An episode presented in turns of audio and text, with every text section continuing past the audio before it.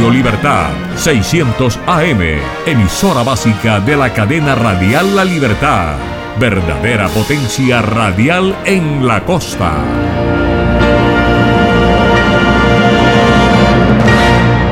www.redradial.co La Radio Sin Fronteras.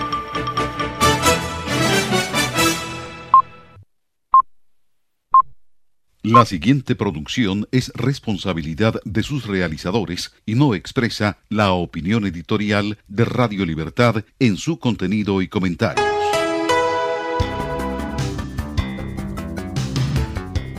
Aquí comienza Enlace Internacional con la Voz de América. Saludamos a nuestra audiencia en Colombia, Venezuela y el mundo por la frecuencia de Radio Libertad 600 AM en Barranquilla, Colombia y en simultánea por internet en www.cadenaradiallalibertad.com.co.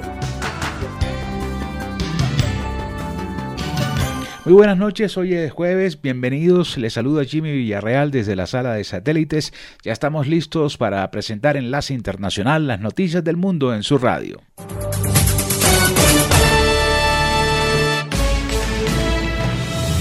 Este es un avance informativo de La Voz de América. Desde Washington les informa Henry Llanos.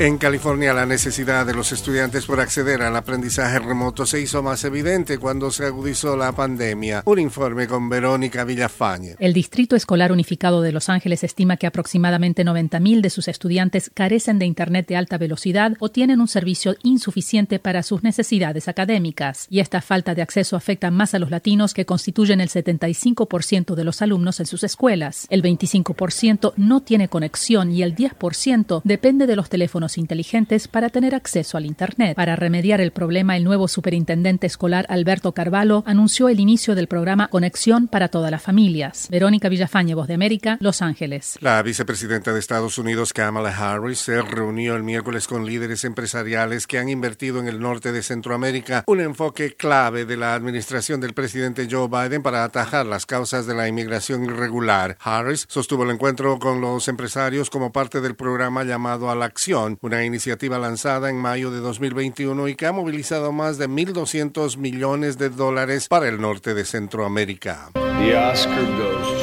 Acompáñanos de lunes a viernes con las noticias del mundo del entretenimiento, lo mejor del cine.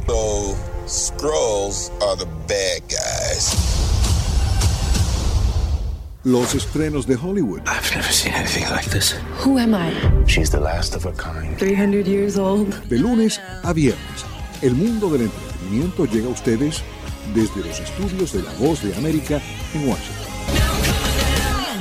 El gobierno de Nicaragua promueve una iniciativa de ley para eliminar los clubes sociales. Nos informa Daliana Ocaña. El presidente de la Asamblea Nacional de Nicaragua, Gustavo Porras, presentó la iniciativa de ley especial para el cambio de régimen de personas jurídicas que pretende que cinco organizaciones sin fines de lucro en Nicaragua sean trasladadas al régimen mercantil, alegando que realizan actividades comerciales. El abogado y opositor Eliseo Núñez Morales considera que la aprobación de esta iniciativa sigue siendo parte de la venganza del gobierno del presidente Daniel Ortega contra los sectores empresariales que lo adversan. Daliana Ucaña, Voz de América, Nicaragua. El incendio forestal más grande que ardía en Estados Unidos se propagaba hacia localidades turísticas de montaña en el norte de Nuevo México, donde las autoridades emitieron otra ronda de avisos de evacuación. Por su parte, un fuego declarado el miércoles por la tarde en la costa del sur de California avanzaba por fincas de mansiones multimillonarias y quemó al menos 20 viviendas. El viento del océano avivó las llamas, aunque empezaba a remitir el miércoles por la noche. No se reportaron heridos, aunque se ordenó la evacuación de varias calles. Este fue un avance informativo de La Voz de América.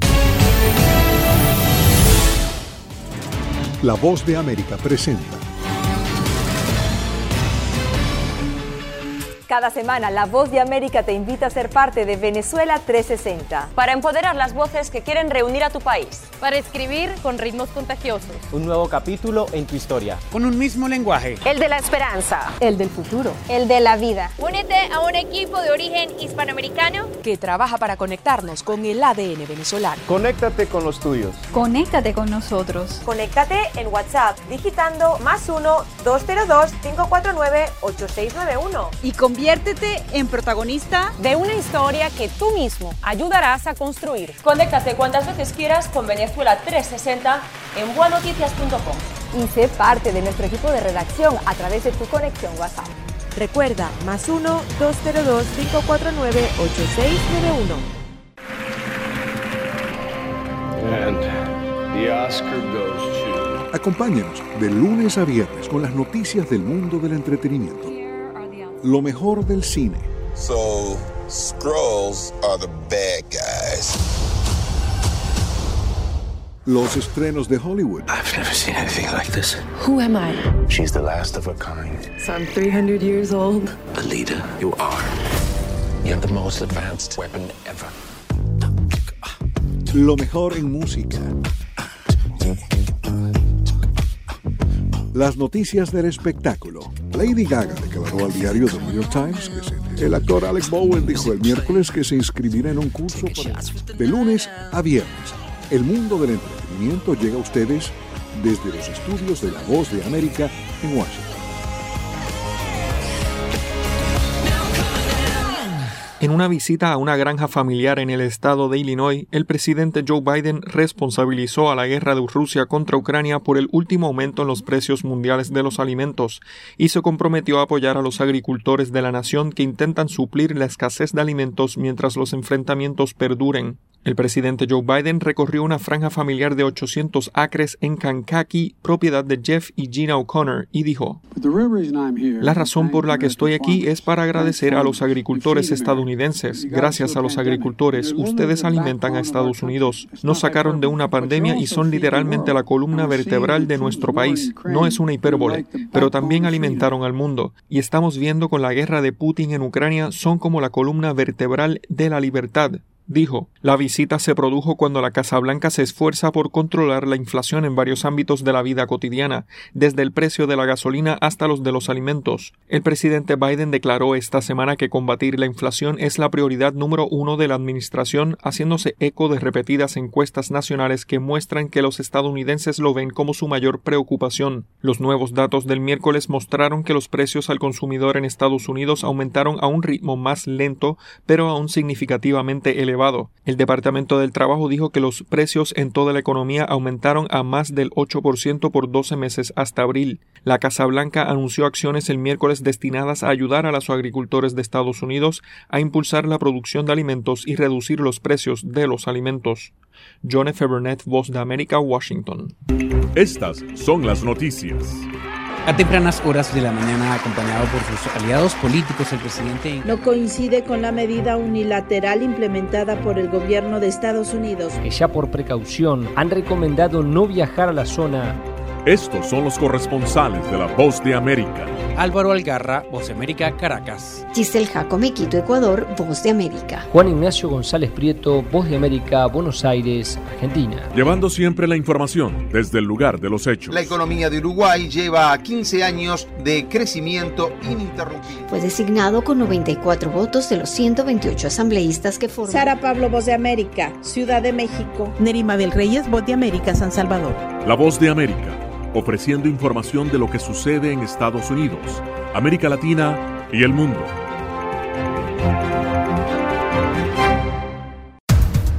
Los acontecimientos de Estados Unidos, América Latina y el mundo en 30 minutos. Con corresponsales en varios puntos del país. El Mundo al Día se emite desde nuestros estudios en Washington a través de nuestras afiliadas en la región latinoamericana con la información balanceada de lo que sucede en Estados Unidos y el mundo. Los espero de lunes a viernes a través de La Voz de América.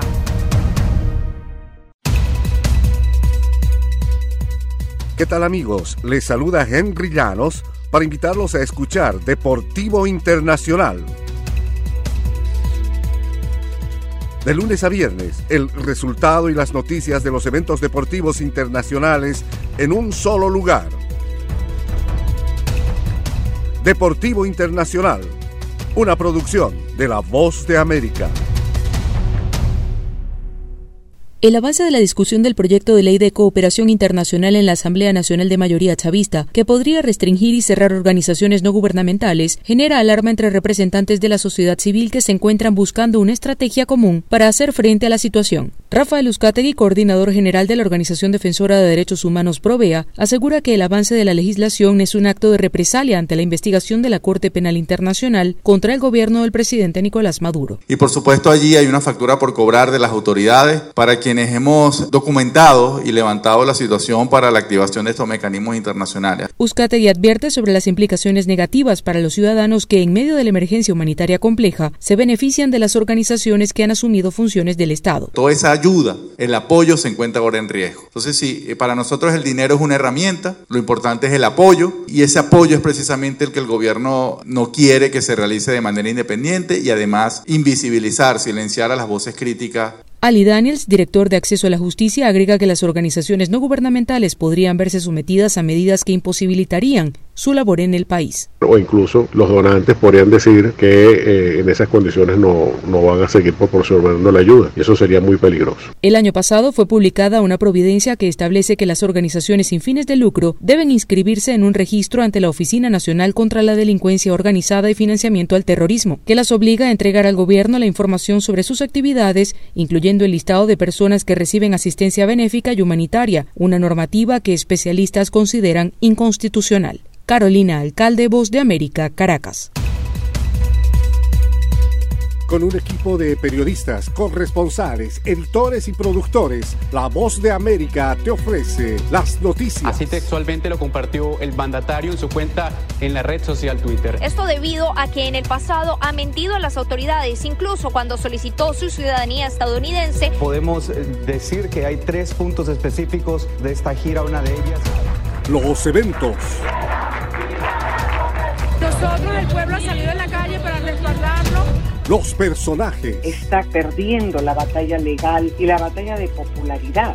La OEA hoy ha dado un paso adelante, muy importante. Esto no, no es consistente con la realidad que experimentamos nosotros en el país. De lunes a viernes. La voz de América. Síganos en radio, televisión y en nuestras redes sociales.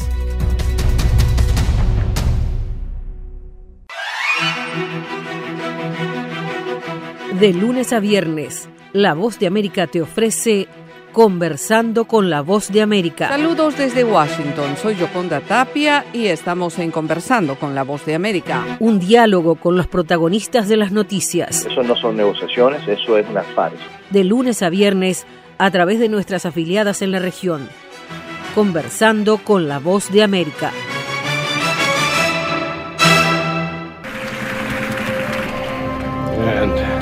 The Oscar goes to... Acompáñenos de lunes a viernes con las noticias del mundo del entretenimiento. Lo mejor del cine. So, Scrolls are the bad guys. Los estrenos de Hollywood. I've never seen anything like this. Who am I? She's the last of her kind. So I'm 300 years old. The leader you are. You're the most advanced weapon ever. Lo mejor en música.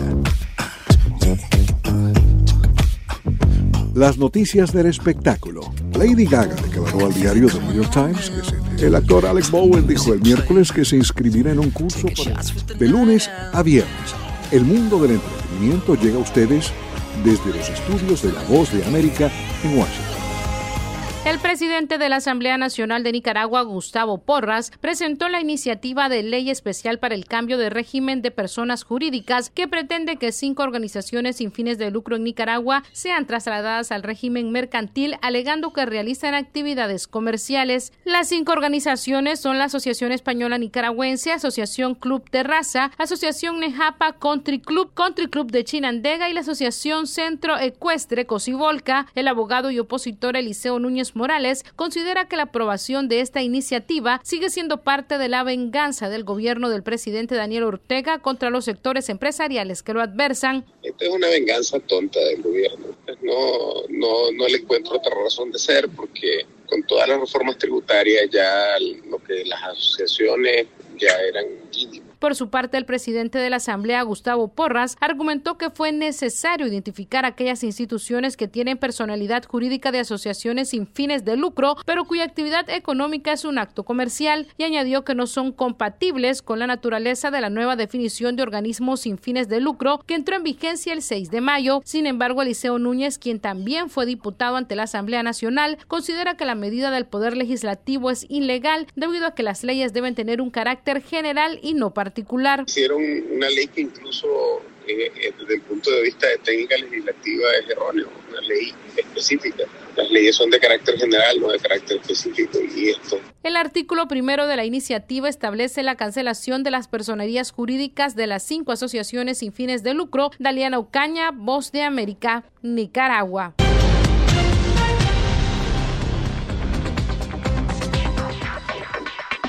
Sabemos que las mascarillas son una de las mejores herramientas para protegernos del COVID-19, pero con la aparición de nuevas variantes, los expertos están descubriendo que no todas las mascarillas cuentan con el mismo nivel de protección.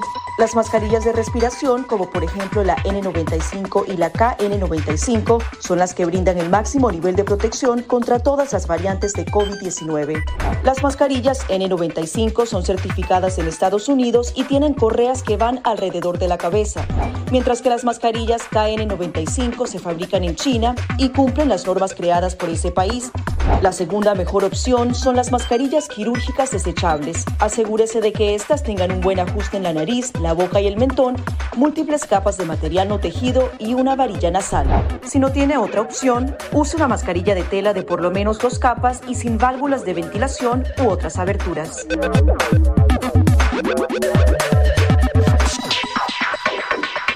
De tocar la mascarilla, límpiese las manos con un desinfectante a base de alcohol o con agua y jabón y compruebe que la mascarilla no tenga roturas o agujeros. Para una mascarilla de tela, ajustela de manera que cubra la boca, nariz y barbilla sin dejar huecos a los lados y coloque las tiras por detrás de su cabeza o de sus orejas. Para una mascarilla médica, verifique que el lado de la mascarilla corresponde a la parte superior. Este suele ser el lado que tiene la tira de metal. Determine cuál es la parte interior, normalmente la parte blanca. Ajústese la mascarilla en la cara de modo que cubra la nariz, boca y barbilla, asegurándose una vez más de que no haya huecos entre su cara y la mascarilla. Coloque las tiras por detrás de su cabeza u orejas y ajuste la tira de metal para que se amolde a la forma de la nariz. Finalmente, antes de quitarse la mascarilla, lávese las manos con un desinfectante a base de alcohol o con agua y jabón.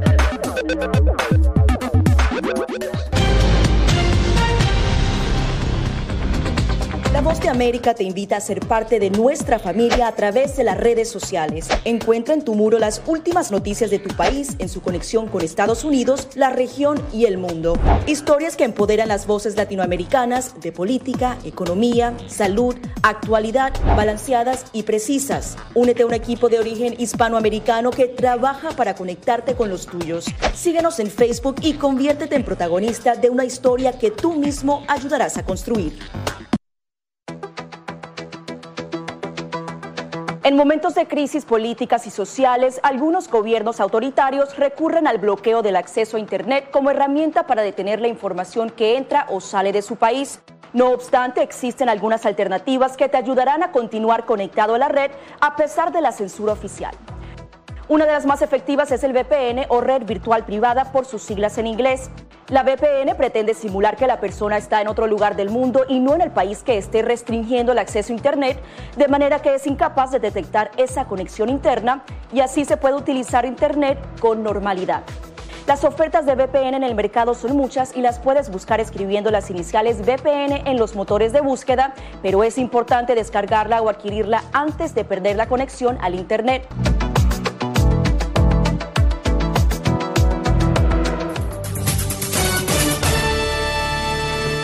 Bueno, ha llegado el momento de una pausa. Nos tomamos una tacita de café, escuchamos algo de música y regresaremos con más noticias en Enlace Internacional con la Voz de América.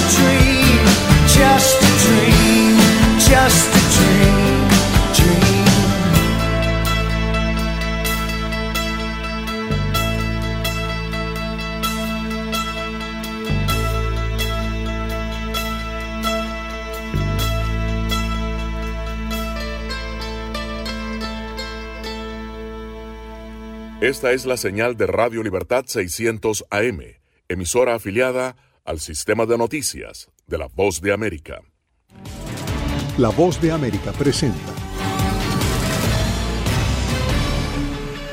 Cada semana La Voz de América te invita a ser parte de Venezuela 360. Para empoderar las voces que quieren reunir a tu país. Para escribir con ritmos contagiosos. Un nuevo capítulo en tu historia. Con un mismo lenguaje. El de la esperanza. El del futuro. El de la vida. Únete a un equipo de origen hispanoamericano Que trabaja para conectarnos con el ADN venezolano. Conéctate con los tuyos. Conéctate con nosotros. Conéctate en WhatsApp digitando más 1-202-549-8691. Y conviértete en protagonista De una historia que tú mismo ayudarás a construir. Conéctate cuantas veces quieras con Venezuela 360 en buenoticias.com.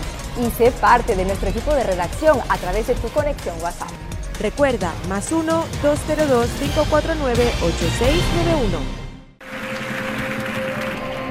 And the Oscar goes to. Acompáñenos de lunes a viernes con las noticias del mundo del entretenimiento. Lo mejor del cine, So, Skrulls are the bad guys. los estrenos de Hollywood, I've never seen anything like this. Who am I? She's the last of her kind. So I'm 300 years old. A leader, you are. You have the most advanced weapon ever. lo mejor en música, las noticias del espectáculo. Lady Gaga declaró al diario The New York Times que el actor Alex Bowen dijo el miércoles que se inscribirá en un curso para- de lunes a viernes. El mundo del entretenimiento llega a ustedes desde los estudios de La Voz de América en Washington. Con una votación de 49 votos a favor y 51 en contra, los senadores estadounidenses no pasaron la legislación para codificar el derecho al aborto, el proyecto que fue presentado con un emotivo discurso por el líder de la mayoría en el Senado, el demócrata Chuck Schumer, que surgió luego de la filtración de un borrador de la Corte Suprema de Justicia, considerando una probable revocación del histórico fallo de Roe vs. Wade, con el que se despenalizó el aborto en el país en los 70. La legalización requería 60 votos para pasar y la vicepresidenta Kamala Harris, como presidenta del Senado, leyó el resultado. En esta votación los sí son 49 y los no 51. Con las tres quintas partes de los senadores debidamente elegidos y juramentados no habiendo votado afirmativamente, no se acuerda la moción. Y al salir de la Cámara Alta, la vicepresidenta Harris dijo, Lamentablemente el Senado no defendió el derecho de la mujer a tomar decisiones sobre su propio cuerpo. Y seamos claros, la mayoría del pueblo estadounidense cree en defender el derecho de la mujer a decidir qué sucede con su propio cuerpo. Y esta votación sugiere claramente que el Senado no está donde está la mayoría de los estadounidenses en este tema. Por su parte, el senador demócrata por Vermont, Patrick Levy, destacó Aquí estamos hoy, un cuerpo de 100, 76% de los cuales son hombres, tomando decisiones sobre la vida privada de las casi 168 millones de mujeres en este país. Esto es ridículo. Y también el senador demócrata por Virginia Occidental, Joey Machine, quien votó en contra de la propuesta, remarcó. Están tratando de hacer pensar a la gente que esto es lo mismo que codificar Roe vs. Wade, y quiero que sepan que no lo es. Esto no es lo mismo. Expande el aborto. Y el senador republicano George Toon de Dakota del Sur criticó la legislación. La llamada Ley de Protección de la Salud de la Mujer apuntalaría la industria del aborto y convertiría el aborto pedido en cualquier momento y por cualquier razón en ley del país, dijo. Por ahora, el Senado no anticipa una nueva propuesta para votación. Héctor Contreras, Voz de América, Washington. Desde la Voz de América, la actualidad de la crisis en Ucrania. La guerra había comenzado. Sin duda todo esto nos afecta mucho, pero confío en la justicia de la causa ucraniana. Mientras la ofensiva militar rusa avanza sobre Ucrania, la invasión rusa a Ucrania dirigida por el presidente Vladimir Putin una cobertura completa y análisis a diario. Todos sus habitantes quieren escapar cuanto antes. Salvador no escapará a los efectos. El ejército ucraniano dice que la cantidad de ataques de artillería en la... Haciéndose audible la invasión en Ucrania. Guatemala condenó enérgicamente la tensión que crece entre Ucrania y Rusia. Ricardo Marquina para la Voz de América desde Kiev, Ucrania. Sintonícenos y síganos en las redes sociales como Voz de América. Las sanciones impuestas por Estados Unidos a Rusia están mostrando sus efectos y la secretaria de Comercio Gina Raimondo destacó que la prohibición de venta de semiconductores y otra tecnología a Rusia tiene un fuerte impacto en la capacidad de los rusos para continuar fabricando equipos militares, provocando incluso el cierre de algunas de sus fábricas y el despido temporal de sus empleados. En una audiencia realizada el miércoles en el Senado, la secretaria Raimondo dijo que Estados Unidos encabezó una coalición de otros 37 países en la alineación de los controles de exportación y destacó que el enfoque fue negarle a Rusia tecnología que paralizaría su capacidad de continuar una operación militar. Dos instalaciones de fabricación de tanques han cerrado y gran parte de los fabricantes han despedido a los trabajadores y han cerrado. Hemos recibido informes luego que me reuní hace unas semanas con el primer ministro de Ucrania de que cuando encuentran equipos militares rusos en el terreno, están llenos de semiconductores que sacaron de lavavajillas y refrigeradores. Y entonces, el punto es que estamos teniendo un efecto muy serio. Lo que tenemos que hacer para continuar con esto es hacer cumplir la ley dijo. Raimondo sostuvo que las exportaciones de tecnología de Estados Unidos a Rusia se redujeron casi un 70% desde fines de febrero. Y en otro frente informativo, la Comisión Europea dijo hoy que el anuncio de Ucrania sobre la suspensión del flujo de gas a través de un punto de tránsito que lleva combustible ruso a Europa no presenta un problema de suministro de gas. Un portavoz de la comisión dijo textualmente, si bien estos desarrollos pueden tener un impacto en parte del tránsito de gas a la Unión Europea, no generan ningún problema inmediato de seguridad de suministro para el bloque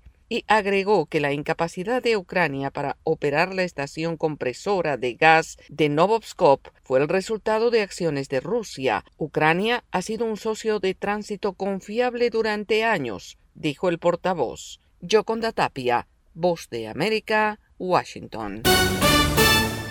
Representantes de organizaciones no gubernamentales de derechos humanos de El Salvador consideran que el Estado debe esclarecer las circunstancias en que fallecieron más de una decena de reos, la mayoría de ellos capturados durante el régimen de excepción que está vigente por segundo mes consecutivo. Las autoridades de la Dirección de Centros Penales mantienen el metismo en torno a los casos que han sido documentados con datos que publicó la prensa de El Salvador y según la jefa jurídica anticorrupción de la organización Cristosal, Ruth López, es responsabilidad del Estado aclarar las causas de las muertes ocurridas en el sistema penitenciario. Para que investigue y por supuesto se eduzcan las responsabilidades a nivel administrativo y también penal de las personas que pudieron haber estado involucradas en estas lesiones y que llegan a producir la muerte de estas personas. Según publicaciones del diario La Prensa Gráfica, las autopsias que realizó el personal de medicina legal revelan que la mayoría de los decesos de los reos se debió a politraumatismos que les afectaron distintos órganos y hay unos cuatro fallecimientos que se debieron a enfermedades crónicas que padecían los reclusos. El régimen de excepción para perseguir la criminalidad en El Salvador limita también el derecho de defensa y según la jefa jurídica de Cristosal, Ruth López, los masivos requerimientos que presenta la Fiscalía sobrepasan la capacidad instalada de los juzgados especializados. Ese juez está eh, procesando en ese momento más de 150 personas, son audiencias masivas. La individualización de todas estas, eh, de, todas estas eh, conductas, de todas estas personas de la actividad que realiza cada una de estas. Voceros de la oficina de prensa de la Dirección de Centros Penales dijeron que solamente los funcionarios del sistema penitenciario y de la Fiscalía están autorizados para informar de los procesos que siguen contra más de 28 mil personas que han sido capturadas acusadas de tener vínculos con estructuras criminales. Nerima del Rey, Voz de América, El Salvador. Enlace con la Voz de América también se puede escuchar como podcast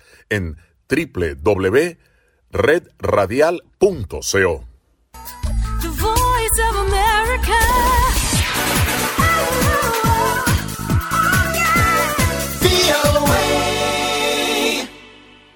La voz de América presenta. En esta emisión de Venezuela 360. ¿Está la prensa libre en riesgo? Es realmente una situación muy, muy difícil para eh, la prensa en general, para la información para la, actividad periodística. Expertos insisten en que es el momento de darlo todo por proteger lo que se considera una de las principales garantías de la democracia. Nuevas, no tan buenas. Difícilmente haya un país donde se pueda ejercer con total libertad el periodismo. Expertos afirman que la libertad de prensa continúa bajo constante amenaza en la región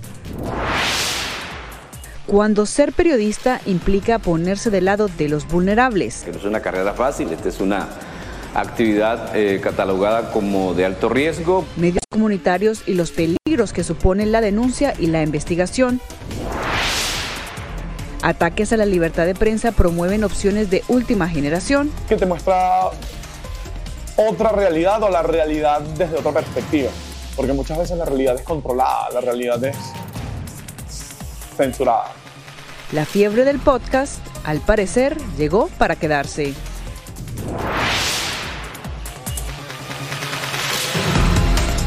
Hola, ¿qué tal? Soy Cristina Caicedo Smith y les doy la bienvenida a Venezuela 360. En esta semana se conmemora el Día de la Libertad de Prensa y en él hacemos un recorrido por varios países de la región y el análisis sobre las garantías existentes para el libre ejercicio del periodismo. Adriana Núñez Rabascal nos dice que organizaciones defensoras del periodismo consideran que en casi todo el continente hay restricciones para ejercer libremente el oficio de informar. No hay buenas noticias para la prensa en América Latina. Difícilmente haya un país donde se pueda ejercer con total libertad el periodismo. De acuerdo con la Sociedad Interamericana de Prensa, México es el país más hostil para los comunicadores. Ocho reporteros han sido asesinados en tan solo los primeros cuatro meses de este año. Es el periodo más violento contra la prensa del que se tenga registro. Pero en otras naciones de la región, los trabajadores de los medios son blanco de amenazas, hostigamiento e incluso violencia física por parte de agentes del Estado o de grupos criminales. Nicaragua es hoy en día el país donde mayor cantidad de periodistas están presos. El gobierno ha confiscado medios, los ha cerrado. Muchos tuvieron más de 150 periodistas que salir al exilio para poder trabajar. Lucía Pineda es una de las periodistas nicaragüenses que tuvo que exiliarse por sus críticas al gobierno de Daniel Ortega. Antes de huir a Costa Rica, estuvo presa por seis meses. Ellos más bien han ido eh, recrudeciendo eh, la represión y la persecución hacia los periodistas y la criminalización pues, de las libertades en Nicaragua.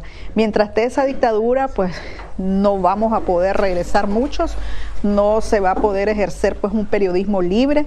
Al igual que en Nicaragua, expertos afirman que en Venezuela los periodistas son víctimas de detenciones, confiscación de su material de trabajo, forzados al exilio y sometidos a presiones. El periodista venezolano es consciente que muchas veces incurre en autocensura para tratar de sobrevivir laboralmente en algunas empresas, sobre todo las que dependen del Estado. Sin embargo, frente al cierre de al menos 100 periódicos por falta de papel y a la censura en radio y televisión, los comunicadores se han abierto otros caminos.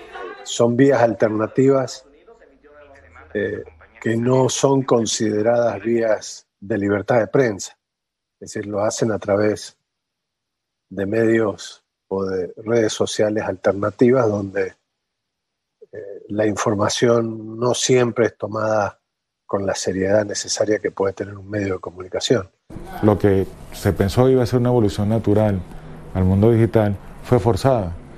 Muchos emprendedores, periodistas venezolanos decidieron crear su propio emprendimiento haciendo periodismo crítico e independiente. Por estos esfuerzos, la Sociedad Interamericana de Prensa cree que, a pesar de todos los obstáculos, el periodismo en la región ha logrado resistir a quienes lo oprimen. El ciudadano no está desvalido, recibe información, pero bueno, los periodistas eh, sufren acoso judicial, acoso legal, Denuncias que reiteradamente son negadas por mandatarios latinoamericanos como los de Venezuela y Nicaragua, que acusan a la prensa de intentar desestabilizar sus gobiernos.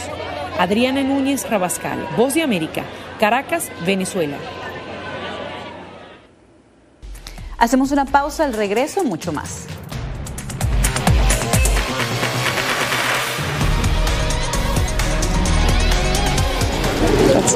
Es increíble. No encuentro palabras para explicar esto. No solamente que no tienen casa, han perdido a sus familias, pero han perdido su país.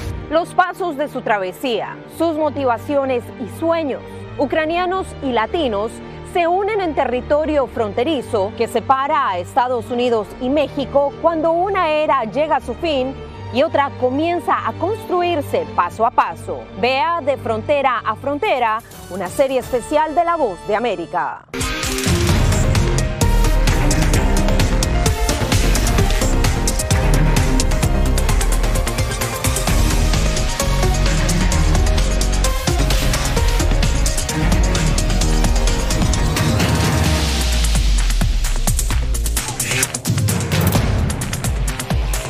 Venezuela 360, cada semana por La Voz de América.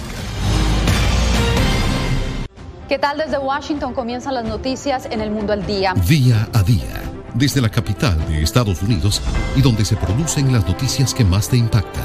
El objetivo es llegar al otro lado de la frontera para pedir asilo. La voz de América te conecta con el mundo al día, los hechos más allá de la noticia, para que tomes decisiones bien informadas en el lenguaje que quieres, donde quieras y como prefieras. Conéctate con El Mundo al Día. La Voz de América te invita a ser parte de nuestra familia a través de las redes sociales. Encuentra en tu muro las últimas noticias de tu país en su conexión con Estados Unidos, la región y el mundo. Historias que empoderan las voces latinoamericanas de política, economía, salud, actualidad, balanceadas y precisas. Únete a un equipo de origen hispanoamericano que trabaja para conectarte con los tuyos. Síguenos en Facebook y conviértete en protagonista de una historia que tú mismo ayudarás a construir.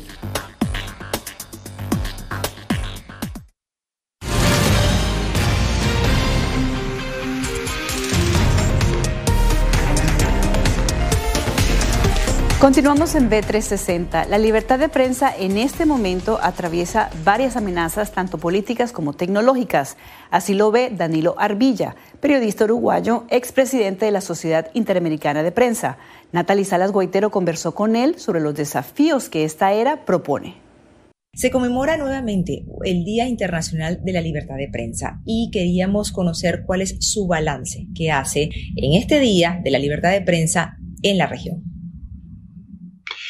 Bueno, el balance eh, lamentablemente es muy deficitario, eh, Natalia. Tenemos situaciones como las de Nicaragua, de Venezuela, las situaciones como lo fueron la de Ecuador con Correa, tenemos la de Bolivia con Evo Morales, es muy duro, muy duro y además son muchos más este, eh, eh, efectivos o más disimulados, si bien hay todo una especie de confusión en el mundo que nadie sabe qué, está, qué es bueno y qué es malo, qué es de izquierda y qué es de derecha.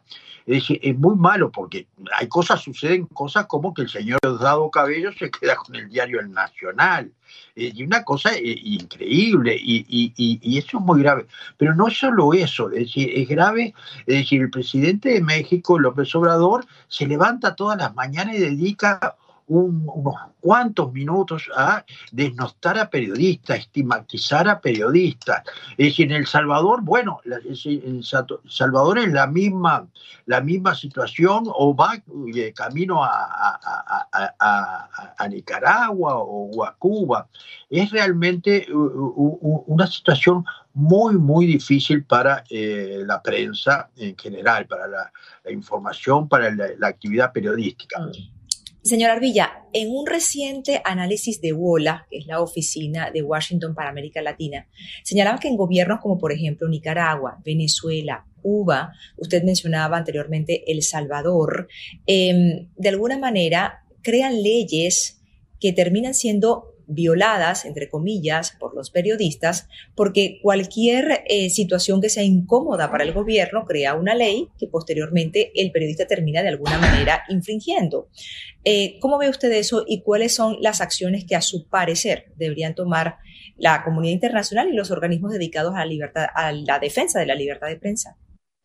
Este, bueno, e, es, eso es lo, lo, horrible del asunto, porque además hacen leyes, hacen elecciones, han bastardeado, han prostituido la, propia democracia. La mayor virtud de la libertad de prensa es que eh, eh, permite ejercer efectivamente una libertad y un derecho, el derecho a la información y la libertad de expresión, que es la el custodio de las restantes libertades. Si no hay libertad de prensa, no sabemos qué es lo que está pasando. ¿Cuáles son los desafíos más inmediatos que usted ve en cuanto a la libertad de prensa, la defensa de la libertad de prensa en la región?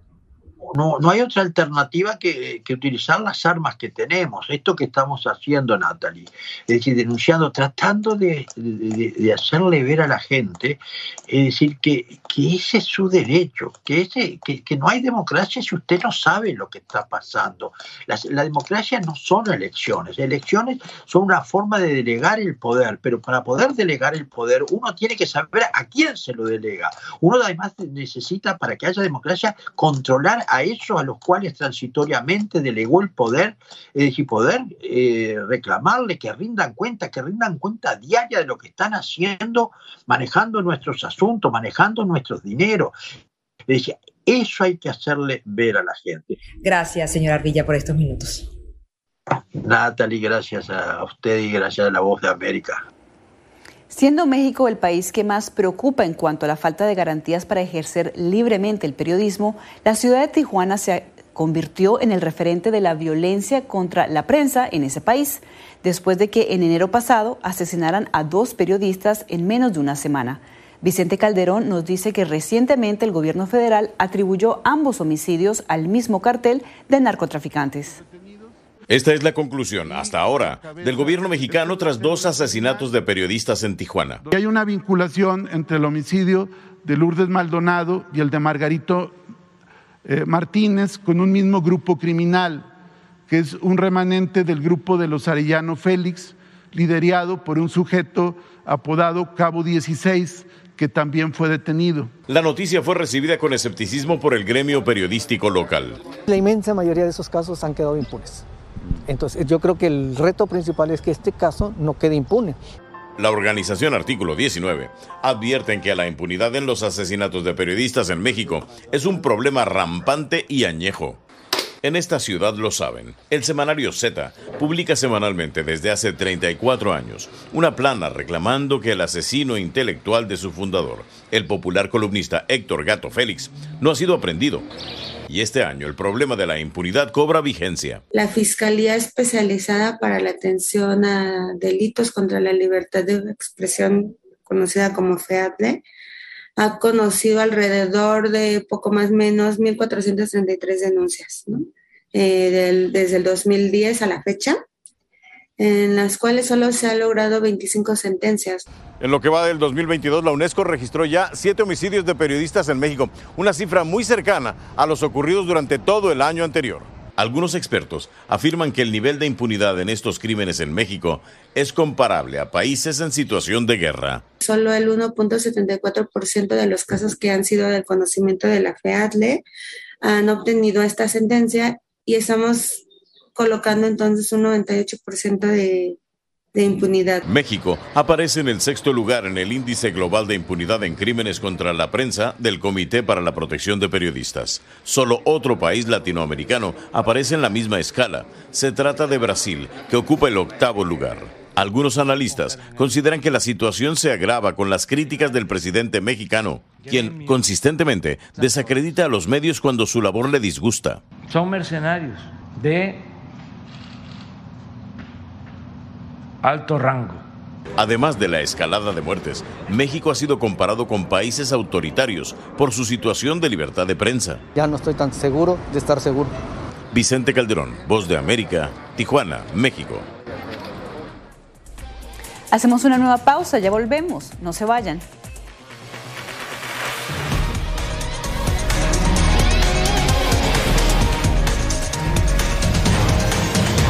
El 24 de febrero cambió la vida de millones de ucranianos. La invasión de Rusia a Ucrania puso sus vidas en pausa. Mujeres, ancianos y miles de niños huyen cada minuto del país. Con Celia Mendoza y Julia Riera, La Voz de América documenta desde Polonia esta crisis humanitaria sin precedentes en Europa desde la Segunda Guerra Mundial. Vidas en pausa. Encuéntralo en vozdeamerica.com.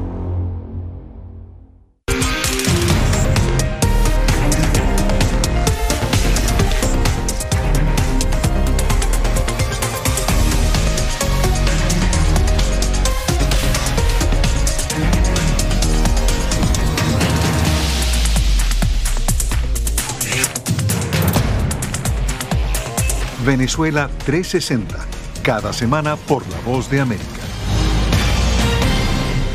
¿Qué tal? Desde Washington comienzan las noticias en el mundo al día. Día a día, desde la capital de Estados Unidos y donde se producen las noticias que más te impactan. El objetivo es llegar al otro lado de la frontera para pedir asilo. La voz de América te conecta con el mundo al día, los hechos más allá de la noticia, para que tomes decisiones bien informadas en el lenguaje que quieres, donde quieras y como prefieras. Conéctate con El Mundo al Día. La Voz de América te invita a ser parte de nuestra familia a través de las redes sociales. Encuentra en tu muro las últimas noticias de tu país en su conexión con Estados Unidos, la región y el mundo. Historias que empoderan las voces latinoamericanas de política, economía, salud, actualidad, balanceadas y precisas. Únete a un equipo de origen hispanoamericano que trabaja para conectarte con los tuyos. Síguenos en Facebook y conviértete en protagonista de una historia que tú mismo ayudarás a construir.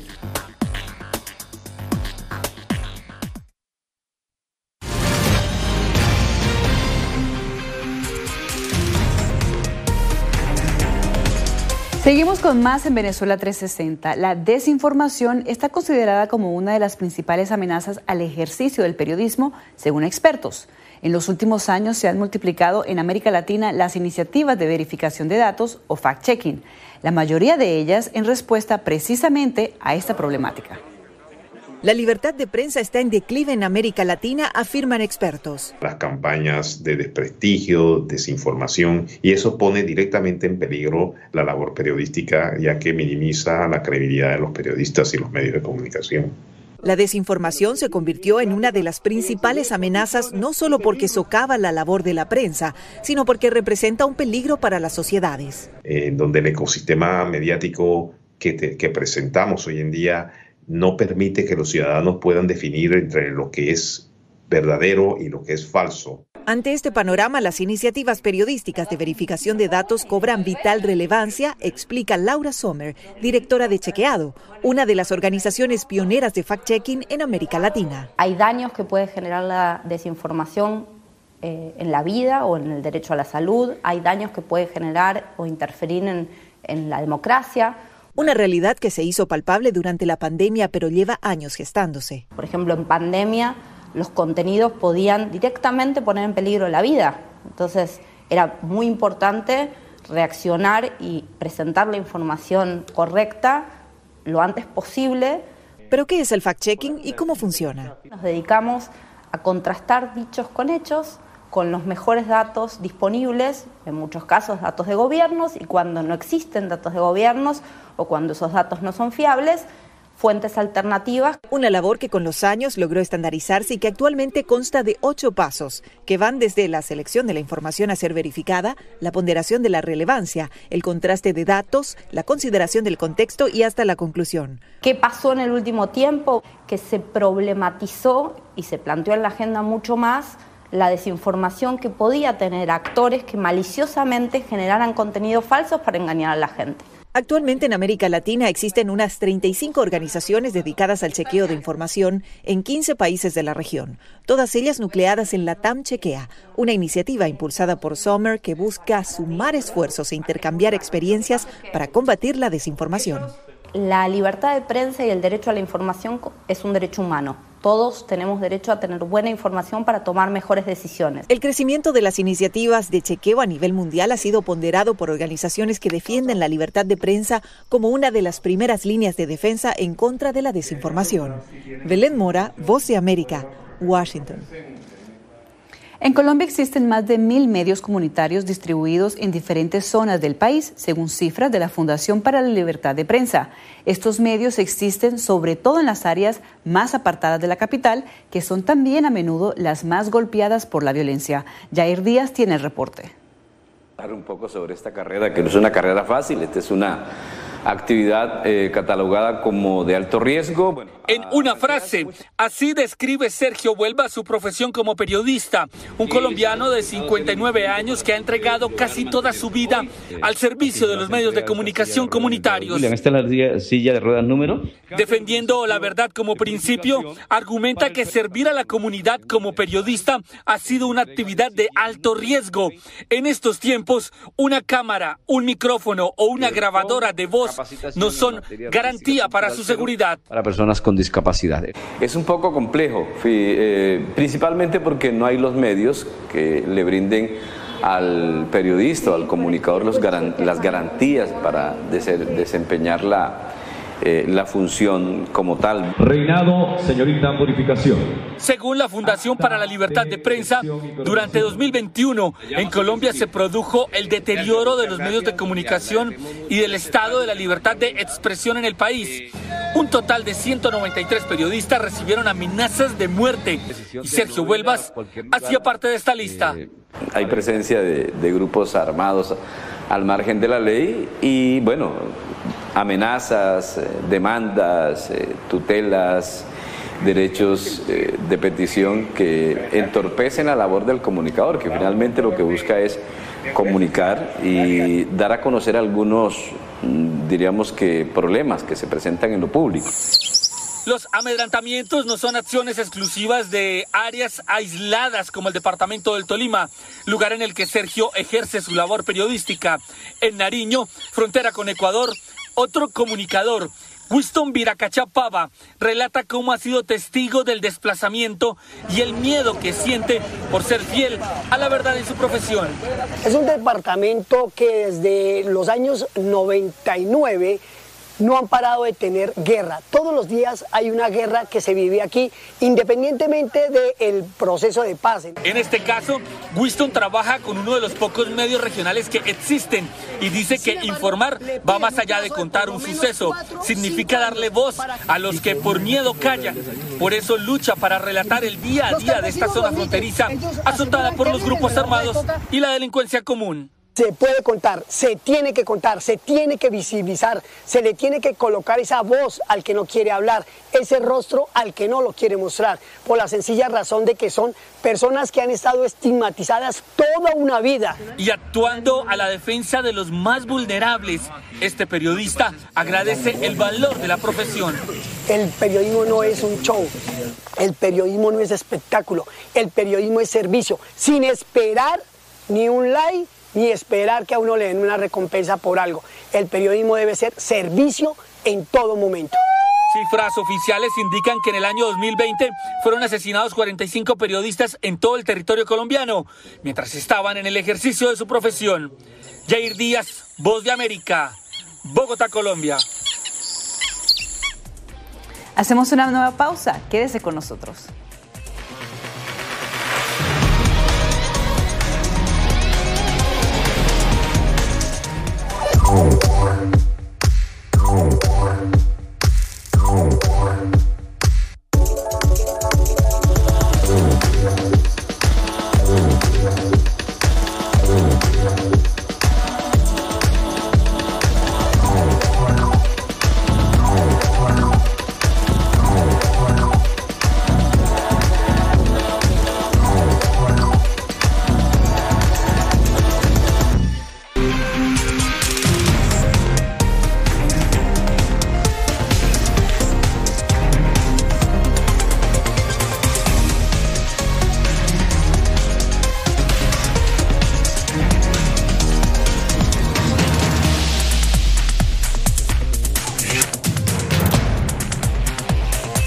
Venezuela 360, cada semana por La Voz de América. ¿Qué tal desde Washington comienzan las noticias en el mundo al día? Día a día, desde la capital de Estados Unidos y donde se producen las noticias que más te impactan. El objetivo es llegar al otro lado de la frontera para pedir asilo. La Voz de América te conecta con el mundo al día, los hechos más allá de la noticia, para que tomes decisiones bien informadas en el lenguaje que quieres, donde quieras y como prefieras. Conéctate con El Mundo al Día. La Voz de América te invita a ser parte de nuestra familia a través de las redes sociales. Encuentra en tu muro las últimas noticias de tu país en su conexión con Estados Unidos, la región y el mundo. Historias que empoderan las voces latinoamericanas de política, economía, salud, actualidad, balanceadas y precisas. Únete a un equipo de origen hispanoamericano que trabaja para conectarte con los tuyos. Síguenos en Facebook y conviértete en protagonista de una historia que tú mismo ayudarás a construir.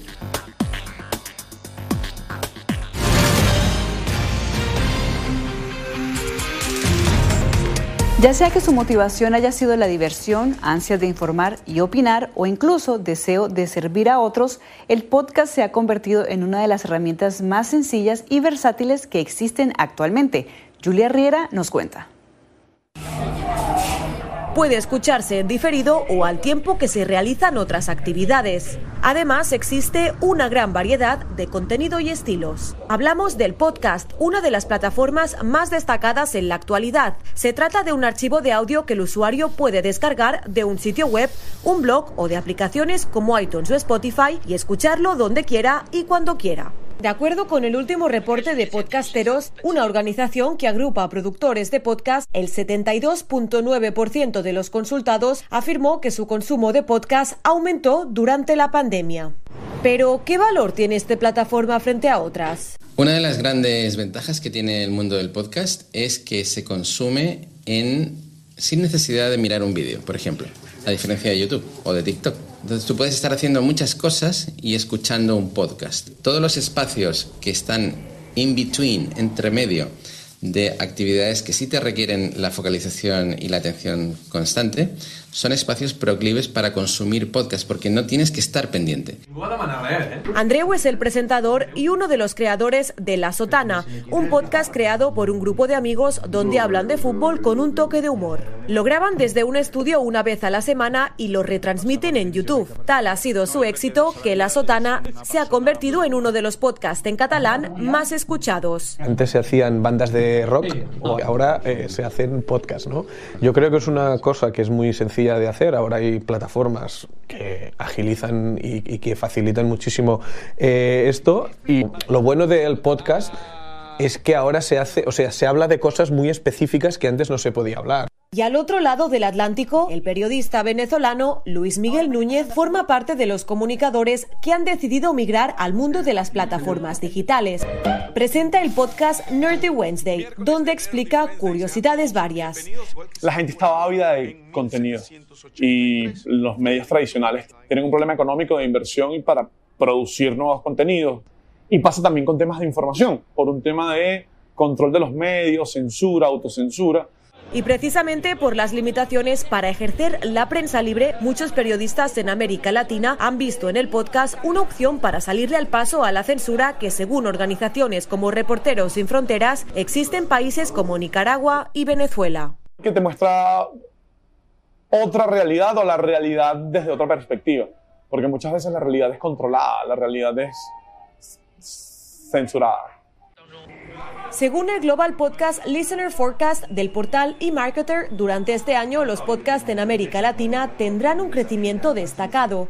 Calculan que en Brasil aumentará su audiencia en un 19.8%, Argentina un 17.9% y México un 13.6%. Julia Riera, Voz de América, Barcelona, España.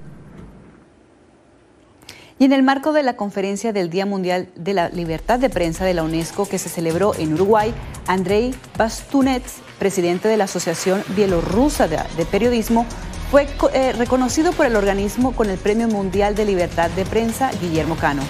Bastunets, periodista ganador, agradeció el reconocimiento y dijo que la labor de los equipos editoriales continúa a pesar de las graves amenazas y la enorme presión a la que se enfrentan.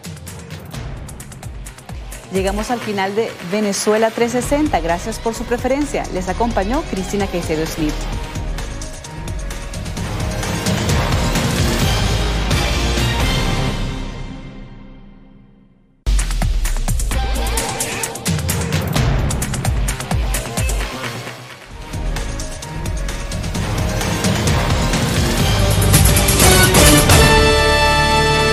Ya ha llegado el momento de una pausa, algo de música y regresamos con más noticias en instantes, aquí en Enlace Internacional con la Voz de América.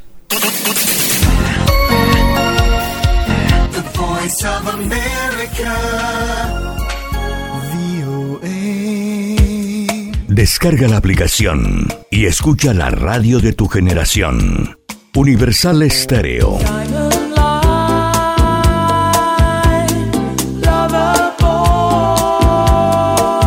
Mantenemos los clásicos de siempre e incorporamos los nuevos clásicos. Universal Stereo, la radio que te vio crecer. Música, El lenguaje universal.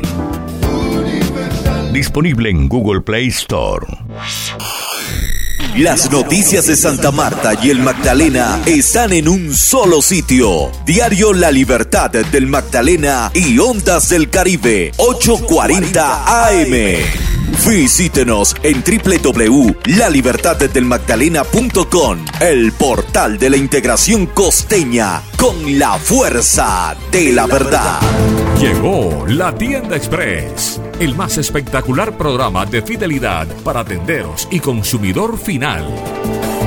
La tienda express, módulo de mercadeo y radio promocional que se comunica con los tenderos a través de la radio. La tienda express, una realización de punto marketing. Mayores informes en el 315-545-3545. Radio. Radio Libertad 600 AM en Colombia. Local en todas partes. Lo mejor de la voz de América llega a las noches de Radio Libertad 600 AM, programación para Colombia y Venezuela. Noticias, entrevistas, análisis, debates, deportes, avances informativos, las noticias, los corresponsales, todo con un toque de buena música. Todo aquí en Radio Libertad, una producción de La Voz de América.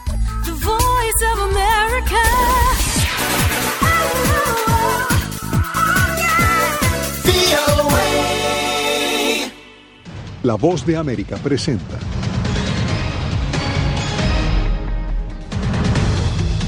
Se desacelera la inflación en Estados Unidos, pero sigue siendo la más alta de los últimos 40 años. El petróleo y el gas ruso se convierten en la manzana de la discordia en Europa. Además, protestan en varias ciudades de México por el asesinato de periodistas y autoridades buscan a los asesinos del fiscal paraguayo asesinado durante su luna de miel en Colombia.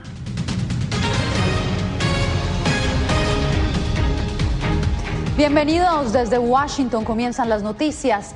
La inflación en Estados Unidos perdió fuerza en abril, pero se mantiene en el punto más alto de las últimas cuatro décadas. El panorama no es alentador mientras continúe la guerra entre Rusia y Ucrania, aseguran los expertos. Y para las economías emergentes la situación podría ser aún peor. Jorge Agobián con la información. Los precios al consumidor en Estados Unidos subieron un 0,3% de marzo a abril, el aumento más pequeño en ocho meses, pero está lejos de estabilizarse. Actualmente el índice inflacionario de 8,3% es el más alto en 40 años. La Casa Blanca lo atribuye a la crisis pandémica y más recientemente a la guerra de Rusia contra Ucrania. Estados Unidos está luchando en dos frentes. En casa está la inflación y el aumento de los precios. En el extranjero, ayudando a los ucranianos a luchar por su democracia y alimentando a los que pasan hambre en todo el mundo, porque las atrocidades rusas existen y los agricultores estadounidenses entienden que la guerra de Putin ha cortado fuentes críticas de alimentos. Pero mientras la guerra se mantenga a la par de la crisis estadounidense, serán evidentes más consecuencias para la economía global. Así lo indica este experto del Instituto Americano de Empresas. Lo que está ocurriendo con muchos países en el mundo de los mercados emergentes es que no solo tienen precios altos de alimentos y energía en términos de dólares, sino que esos precios aumentan aún más en la moneda local, porque la moneda local se ha debilitado frente al dólar. Y aunque el panorama para Estados Unidos no es prometedor, mucho menos lo sería para los países en desarrollo. Las ponderaciones en el índice de precios al consumidor en Estados Unidos de los alimentos y la energía son mucho más bajas de lo que serían en las economías de mercados emergentes de ingresos medios. Entonces, esos países serían realmente golpeados increíblemente fuerte. Según el Fondo Monetario Internacional, las cinco economías más grandes de América Latina experimentan la inflación más alta en 15 años. Jorge Agobián, Voz de América.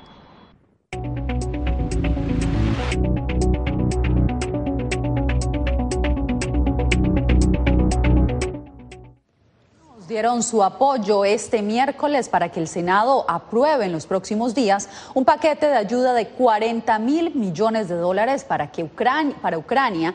Eh, esta fue una decisión de la Cámara de Representantes que adoptó el pasado martes. Los pronunciamientos del líder Mitch McConnell y otros miembros de la minoría republicana indican que existe consenso bipartidista para consolidar el apoyo de Washington en la defensa de Ucrania ante la invasión rusa. Y el crudo y el gas ruso se están convirtiendo en un tema de discordia. La Unión Europea no logra imponer un embargo al petróleo de Moscú, mientras Kiev anunció que bloqueará parcialmente el tránsito del gas de Rusia a través de su territorio. Jacopo Luzzi tiene la actualización.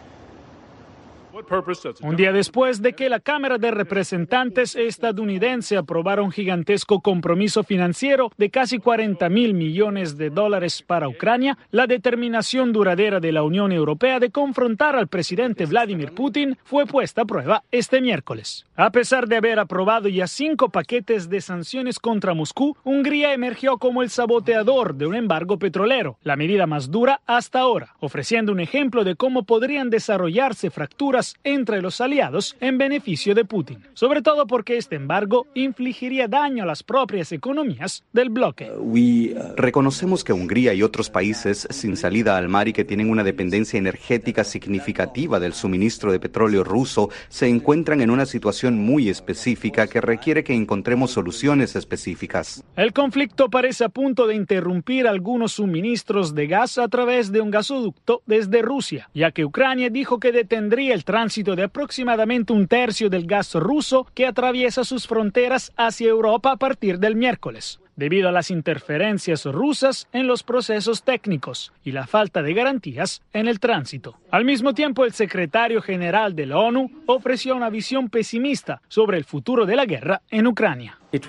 Estaba claro para nosotros que en este momento no hay posibilidades inmediatas de un acuerdo de paz o posibilidades inmediatas de un alto al fuego global. Según la inteligencia estadounidense, la región del Donbass podría caer pronto en manos rusas, mientras las fuerzas de Moscú siguen golpeando el área. Por otro lado, los ucranianos continúan alejando a los rusos de la zona de Kharkiv en el noroeste. Jacopo Luzzi, Voz de América, Washington. Vamos con otra información porque mientras Estados Unidos entra a una nueva fase de COVID-19 marcada más por pruebas, prevención y opciones de tratamiento, el presidente Joe Biden encabezará otra cumbre mundial para discutir los próximos pasos que emprenderá su gobierno en la batalla contra la pandemia. El informe lo tiene Alex Segura. Con las pruebas, vacunas y terapias de COVID-19 ahora ampliamente disponibles en Estados Unidos, el presidente Joe Biden tiene grandes esperanzas para el resto del planeta mientras organiza una segunda cumbre virtual de COVID-19. Estados Unidos ha prometido donar 1.200 millones de dosis de vacunas, de las cuales ya entregó 535 millones. Se trata de garantizar que estamos brindando, expandiendo y protegiendo a la fuerza laboral de la salud, expandiendo el suministro de instalaciones de oxígeno, mejorando el acceso a las contramedidas médicas. Todos estos son pasos que esperamos y planeamos discutir allí. La cumbre también se centrará en tomar medidas, mejorar el acceso a pruebas y tratamientos y financiar la preparación para una pandemia. Estados Unidos pedirá a los países ricos que den un paso al frente y aumenten la financiación para la pandemia. Sin embargo, Estados Unidos llegará con las manos vacías. El Congreso aún tiene que aprobar la solicitud de Biden de 5.000 millones de dólares en fondos globales de respuesta a la pandemia. Eso es política interna. Al parecer, en el escenario mundial seguirá siendo un desafío sin nuevos compromisos significativos que mostrar. La cumbre también es una oportunidad para compartir las mejores prácticas. Las naciones africanas, que tienen una amplia experiencia con otras enfermedades transmisibles como el VIH, la tuberculosis y el ébola, tienen diferentes desafíos y fortalezas en materia de salud pública. No podemos tener una solución, ya sabes, que pueda adaptarse a todas estas situaciones diferentes. Entonces, primero que nada, es escuchar, comprender. La realidad es tratar de entender eso y, por lo tanto, quiero decir, construir la solución más adecuada, quiero decir, comúnmente con diferentes países, con diferentes socios.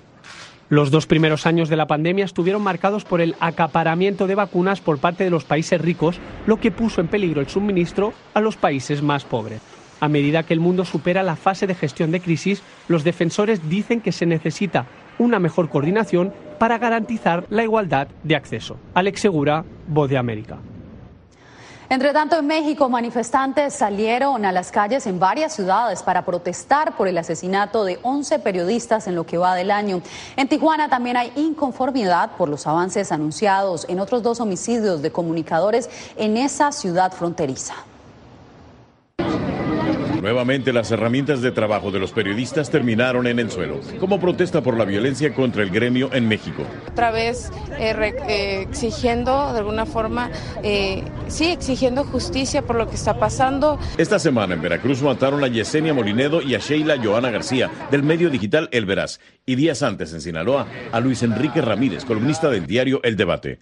Protestas como esta en Tijuana se repitieron en varias ciudades. Es necesaria la manifestación, que miren las autoridades responsables de nuestra seguridad, que pues no estamos conformes. Aún no se sabe quiénes o por qué les mataron, pero en México 98% de los crímenes contra periodistas no se resuelven. En los demás casos tampoco ha habido mucho avance, ¿no? Entonces eso eh, nos pone en alerta. Medios locales cuestionan las investigaciones sobre sus colegas asesinados. Sí hay autores intelectuales detenidos. Investigaciones periodísticas reconocen que detuvieron a los ejecutores, pero no a quienes los ordenaron.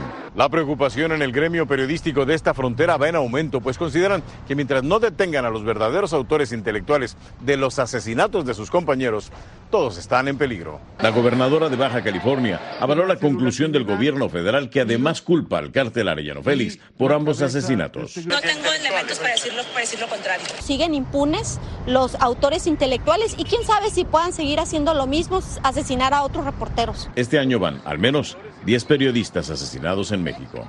Vicente Calderón, Voz de América, Tijuana, México. Vamos al Medio Oriente, donde la televisora Al Jazeera responsabilizó a Israel de la muerte a balazos de su reportera Shiren Abu Akleh mientras cubría una redada israelí en la Cisjordania ocupada. Israel dijo tener evidencias de que los disparos fueron efectuados por palestinos. Abu Akleh, de 51 años, nació en Jerusalén. Empezó a trabajar para Al Jazeera en 1997 y reportaba de forma habitual ante la Cámara desde los territorios palestinos. Otro periodista palestino de la misma televisora estaba hospitalizado y estable tras recibir un disparo por su espalda. Regresamos a este lado del planeta con los testimonios de cuatro indocumentados que fueron víctimas de abusos por parte de traficantes. Ahora la patrulla fronteriza busca desalentar el cruce por la frontera sur de Estados Unidos. Paula Díaz nos trae el reporte.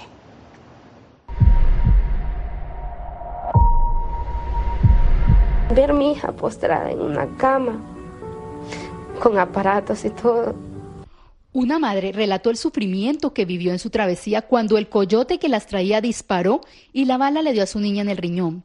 La menor fue trasladada a un hospital para ser atendida.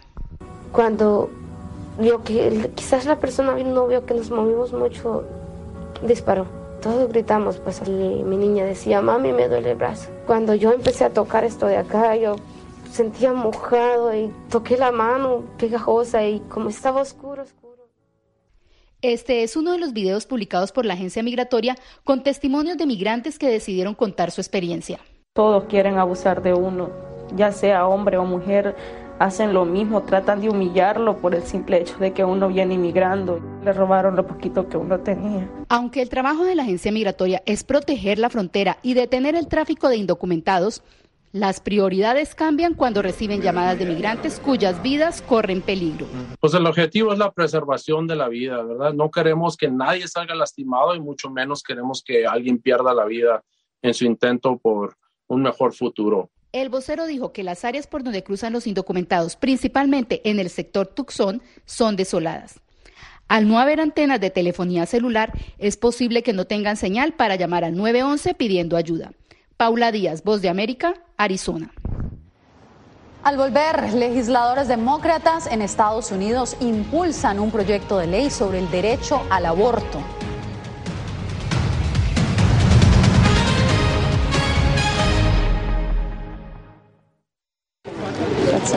Es increíble. No encuentro palabras para explicar esto. No solamente que no tienen casa, han perdido sus familias, pero han perdido su país.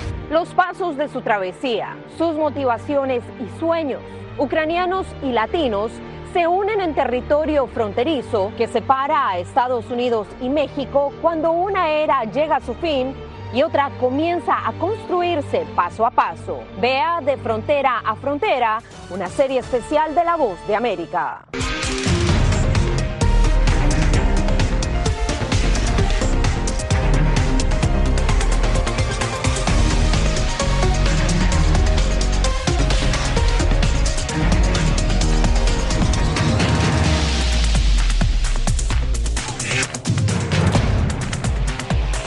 Venezuela 360, cada semana por La Voz de América. ¿Qué tal desde Washington comienzan las noticias en el mundo al día? Día a día, desde la capital de Estados Unidos y donde se producen las noticias que más te impactan. El objetivo es llegar al otro lado de la frontera para pedir asilo. La Voz de América te conecta con el mundo al día, los hechos más allá de la noticia, para que tomes decisiones bien informadas en el lenguaje que quieres, donde quieras y como prefieras. Conéctate con El Mundo al Día.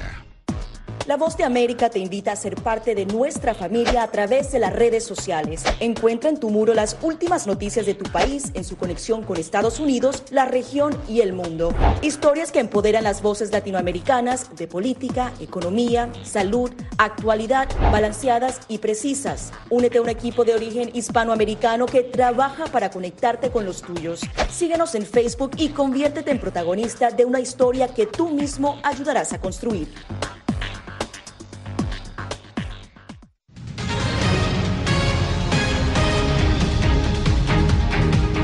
Con un proyecto de ley, los demócratas en el Senado estadounidense buscan proteger la legalidad del aborto. Diva Lizette Cash está con nosotros en vivo. Diva, ¿en qué terminó la votación de hoy?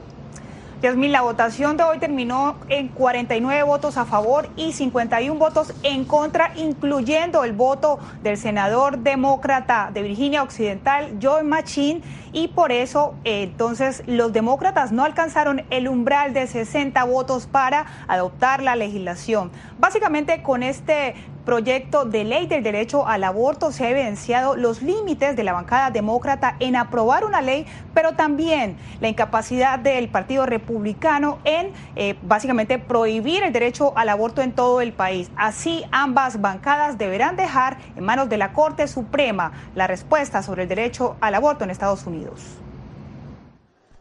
Con poca probabilidad de éxito y por segunda vez este año, los demócratas en el Senado buscan codificar el derecho al aborto en Estados Unidos. Es una propuesta considerada como fundamental por activistas y por el mismo presidente Joe Biden, especialmente una semana después de que se conociera el borrador de una sentencia del máximo tribunal que apunta a la eliminación del derecho al aborto a nivel federal vigente desde 1973. Creo que es seguro decir que no hay 60 votos a nivel federal, sin importar quién sea la mayoría, sin importar quién esté en la Casa Blanca. Así que creo que el sentimiento generalizado de mi bancada es que este tema se tratará a nivel estatal. En respuesta al líder de la minoría republicana, el demócrata Chuck Schumer, aseguró que el movimiento político afín al expresidente Donald Trump, conocido como MAGA por sus siglas en inglés, controla varias legislaturas estatales e impedirá que las mujeres puedan abortar legalmente. MAGA Republican controlled legislatures. Republicanos MAGA controlan legislaturas como Mississippi, Arizona, Texas y Luisiana. Están compitiendo para aprobar una legislación extrema contra el derecho a decidir que devolverá los derechos de las mujeres a la edad de piedra. Sin excepciones para la violación, sin excepciones para el incesto, si los republicanos de MAGA se salen con la suya, millones de mujeres en Estados Unidos ya no tendrían poder sobre sus propios cuerpos y sus propias vidas. La posibilidad de que el aborto acabe prohibido en Estados Unidos ha conmocionado al país y de acuerdo a esta activista, el tema impulsará protestas a nivel nacional e inclinará la balanza de las próximas elecciones de medio término en noviembre, especialmente del gremio femenino. Creo que incluso no solo es saber si se están moviendo hacia esto y quiénes son exactamente los que están presionando para esto, causará una gran participación entre las mujeres como nunca antes habíamos visto. Yasmín, finalmente será hasta, hasta finales de verano que se conocerá el dictamen final de la Corte Suprema sobre el derecho al aborto. Sigo contigo en el estudio. Tendremos que esperar. Divalistet Cash reportando desde Washington. Muchas gracias. Bien, y cambiamos de información porque este martes se celebraron las elecciones primarias en los estados de Nebraska y Virginia Occidental para definir los candidatos de ambos partidos a los comicios legislativos de noviembre. El, el expresidente Donald Trump intervino en el proceso electoral de ambos estados con la intención de encaminar a su favor el Partido Republicano en caso de que aspire a la presidencia nuevamente en el 2024. En Virginia Occidental, el representante Alex Mooney se benefició del apoyo de Trump para imponerse, pero los republicanos de Nebraska no escogieron al abanderado, de Trump como candidato a gobernador. Bien, usted quédese porque al volver en una avalancha humana terminó una asamblea estudiantil en Bolivia. Al regresar les contamos cómo avanza la investigación para dar con los responsables. Oh.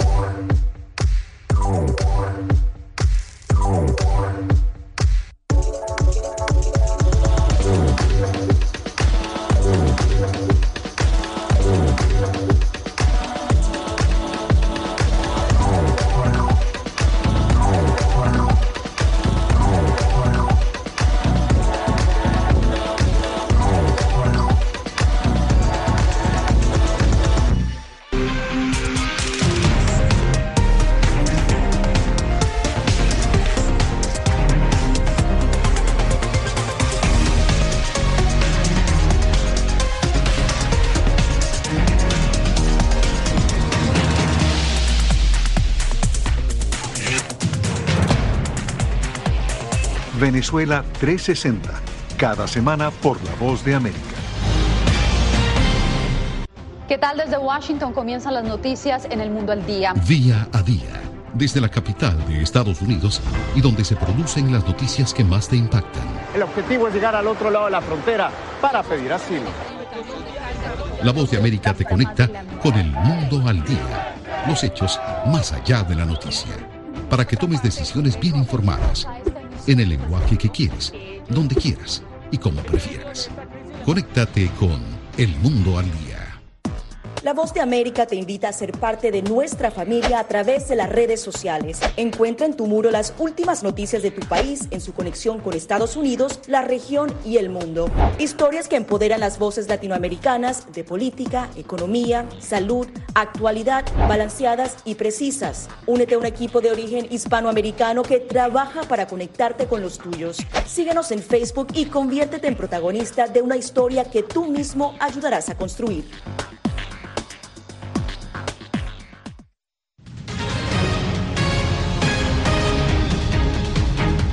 Gracias por quedarse con nosotros. Autoridades colombianas están ofreciendo una recompensa equivalente a 500 mil dólares para dar con el paradero del homicida del fiscal especializado en investigar al crimen organizado en Paraguay, Marcelo Pesi, quien fue asesinado este fin de semana durante su luna de miel en una isla de Cartagena de Indias. Jair Díaz nos trae el informe.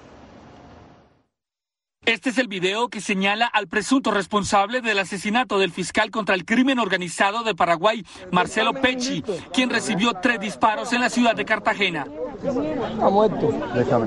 Autoridades no solo dieron a conocer el video, también un retrato hablado del presunto homicida, quien habría escapado en una moto acuática en la isla de Barú. Todas las capacidades de la Fiscalía General de la Nación y de la Policía Nacional, con fiscales especializados para llegar a los responsables.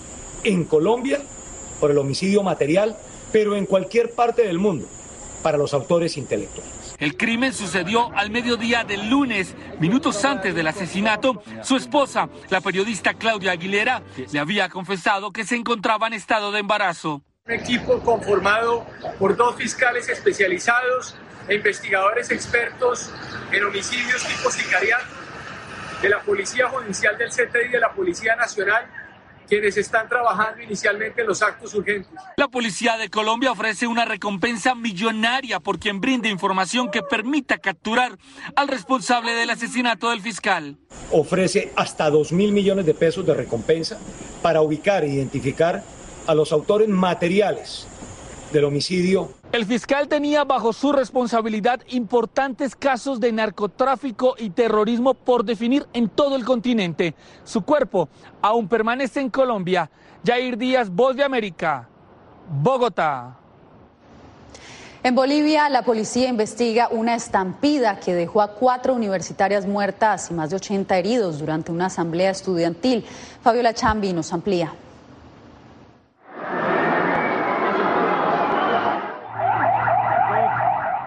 Me siento muy mal, pero por favor quisiera pedir al gobierno que haga algo que tienen que, que, pagar esas personas. Mientras familiares lloran la muerte de cuatro jóvenes universitarias en el departamento de Potosí, al sur de Bolivia, surgen más pistas para determinar cómo una asamblea estudiantil terminó en tragedia. La detonación de una granada de gas lacrimógeno de triple acción dio origen a una avalancha humana y ya hay cuatro aprendidos. Se encuentra plenamente identificada la persona que habría proporcionado la granada de gas al autor material que habría arrojado las mismas al interior de este establecimiento educativo, esta Casa Superior de Estudios. La prensa internacional se hizo eco de esta tragedia y parlamentarios de oficialismo y la oposición piden que además de las investigaciones se mire con atención la forma en que se maneja la política al interior de las universidades. Tenemos conocimiento que hay dirigentes universitarios con más de 50 años de edad, donde solo han utilizado el cargo para sus intereses y beneficios personales. Está trabajando el Ministerio Público, está trabajando la Policía Boliviana para poder llegar al final de esta investigación. La policía boliviana identificó que hubo conspiración y planificación en este hecho. Por otro lado, aún hay jóvenes en estado crítico que están recibiendo atención médica. Fabiola Chambi, Voz de América, Bolivia. En breve conversamos con el actor que encarnará al charro de Huentitán en una nueva producción sobre la vida de Vicente Fernández.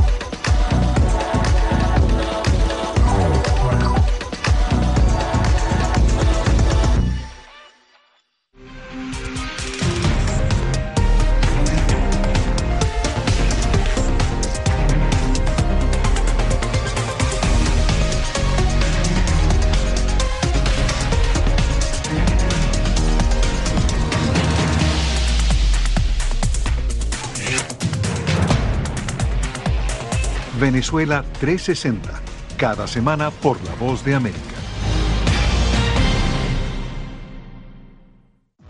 Voz de América te invita a ser parte de nuestra familia a través de las redes sociales. Encuentra en tu muro las últimas noticias de tu país en su conexión con Estados Unidos, la región y el mundo. Historias que empoderan las voces latinoamericanas de política, economía, salud, actualidad, balanceadas y precisas. Únete a un equipo de origen hispanoamericano que trabaja para conectarte con los tuyos. Síguenos en Facebook y conviértete en protagonista de una historia que tú mismo ayudarás a construir. Oh.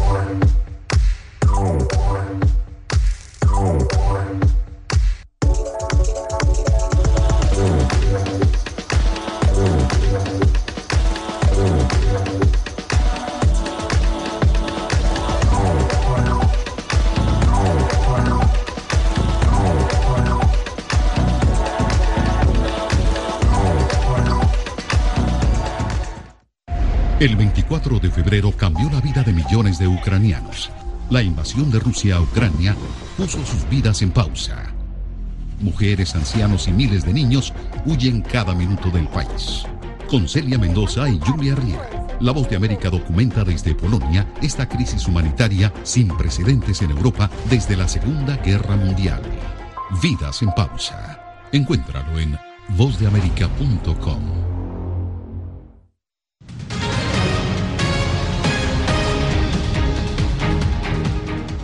La vida del legendario Vicente Fernández llegará a las pantallas en una nueva serie de televisión protagonizada por Pablo Montero. Antonio Belche habló con el actor mexicano sobre esta nueva producción llamada El Último Rey. Vicente Fernández fue uno de los artistas más reconocidos de México y su vida se ha plasmado en la serie biográfica El último rey, que repasa los episodios más destacados de su trayectoria. El actor Paul Montero encarna al personaje que triunfó en la música, el cine y la televisión. Y todas las etapas, pero sí, obviamente la época de oro de, Vicente, pues fue cuando sus, cuando sus películas, cuando empezaron los éxitos, ¿no? de, de Volver, Volver. Esta producción audiovisual que se emitirá en Estados Unidos y América Latina también se adentra en los aspectos más desconocidos del charro de Huentitán y su faceta más personal cuando no estaba frente a miles de personas. Eh, se va a ver mucho la parte, obviamente, personal detrás del escenario, la parte como, como padre, como esposo y cómo cuidó siempre a su familia. Vicente Fernández, que murió el pasado 12 de diciembre a los 81 años, se ha convertido en una de las figuras más icónicas de México. Para Pablo Montero, ponerse en la piel de este artista ha sido todo un reto y confía en haber cumplido con las expectativas del público. Interpretar a Vicente lo tenemos que hacer lo más natural posible para que la gente lo viera así y no se sacara de onda o no le brincara algo. Los productores ya llevaban varios años trabajando en esta serie que tuvieron que cambiar tras la muerte de Vicente Fernández. Anthony Belchi, Voz de América, Miami. Tras 20 años de su lanzamiento, Apple anunció que ha descontinuado el iPad. El dispositivo, que fue la cara de la música portátil, tuvo que enfrentar una enorme competencia por parte de otras marcas, lo que generó que muchas de sus versiones fueran descontinuadas. La versión Touch del iPad es ahora la única que aún se vende y según la compañía de tecnología solo estará disponible hasta agotar existencias. Bueno, pues con esta historia llegamos al final de esta emisión en El Mundo al Día. Recuerde seguirnos en nuestras redes sociales. Usted puede encontrarnos en Facebook, Twitter, Instagram y YouTube. Con esto nos despedimos.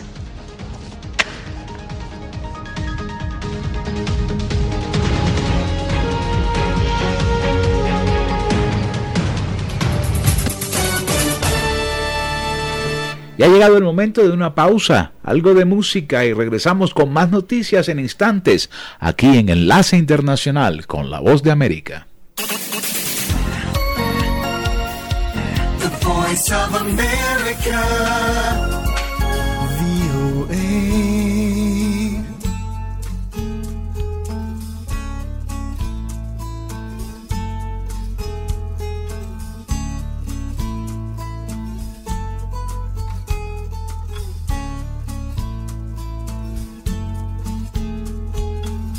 Get a fast car.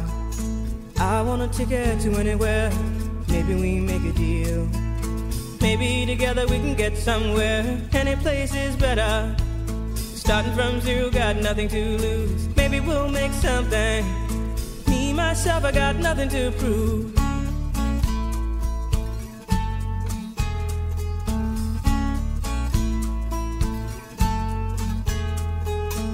You get a fast car.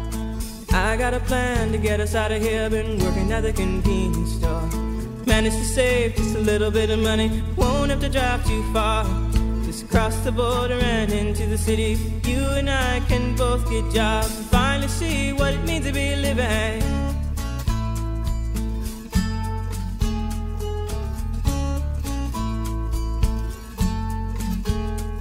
See, my old man's got a problem. Yeah, but the bottle, that's the way it is. He says body's too old for working. His body's too young to look like his. My mama went off and left him. She wanted more from life than he could give. I said, somebody's got to take care of him. So I quit school, and that's what I did.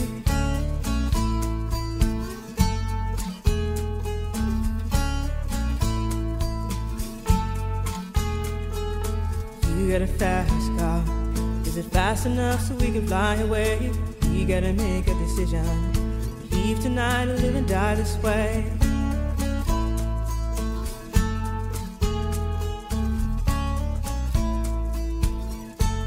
So I remember when we were driving, driving in your car.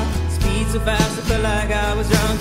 City lights day out before us, and your arm felt nice wrapped around my shoulder. And I, I had a feeling that I belonged. Someone, be someone. Be someone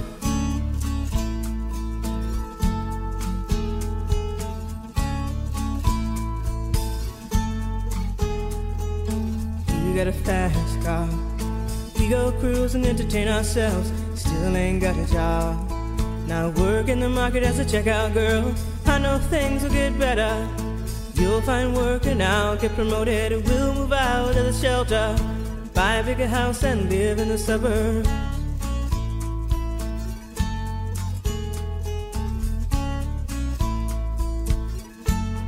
I remember when we were driving, driving in your car, speed so fast it felt like I was drunk. City lights lay out before us, and your arm felt nice wrapped around my shoulder, and I, I had a feeling that I belonged. I, I had a feeling I could be someone, someone, be someone.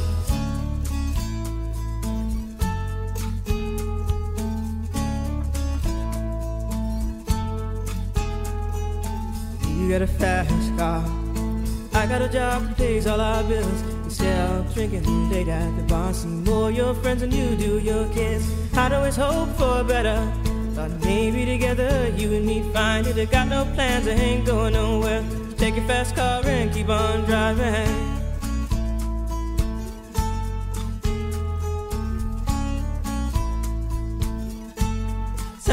Remember when we were driving, driving in your car. Speed so fast, I felt like I was drunk. City lights lay out before us. and Your arm felt nice wrapped around my shoulder, and I, I had a feeling that I belonged. I, I had a feeling I could be someone, be someone, be someone.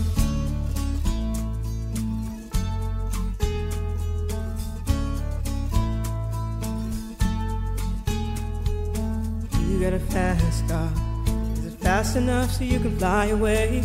You gotta make a decision. Leave tonight or live and die this way.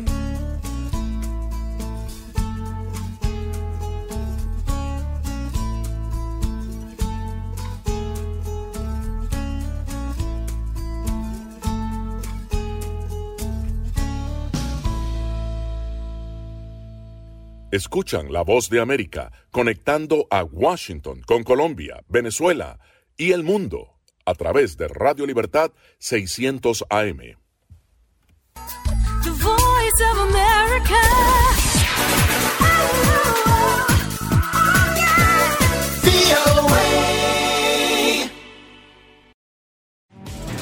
La voz de América presenta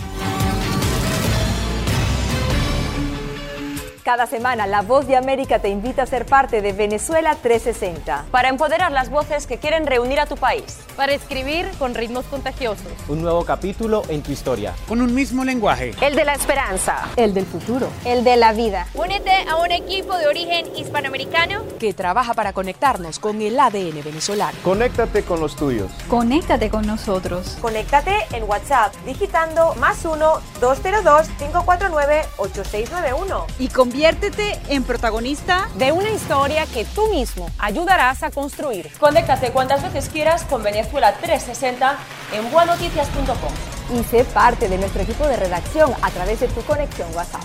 Recuerda, más 1-202-549-8691. And the Oscar goes to... Acompáñanos de lunes a viernes con las noticias del mundo del entretenimiento. Lo mejor del cine. So, Skrulls are the bad guys. Los estrenos de Hollywood. I've never seen anything like this. Who am I? She's the last of her kind. So I'm 300 years old. The leader you are. You have the most advanced weapon ever. Lo mejor en música. Las noticias del espectáculo. Lady Gaga declaró al diario The New York Times que el actor Alec Bowen dijo el miércoles que se inscribirá en un curso para- de lunes a viernes. El mundo del entretenimiento llega a ustedes desde los estudios de La Voz de América en Washington.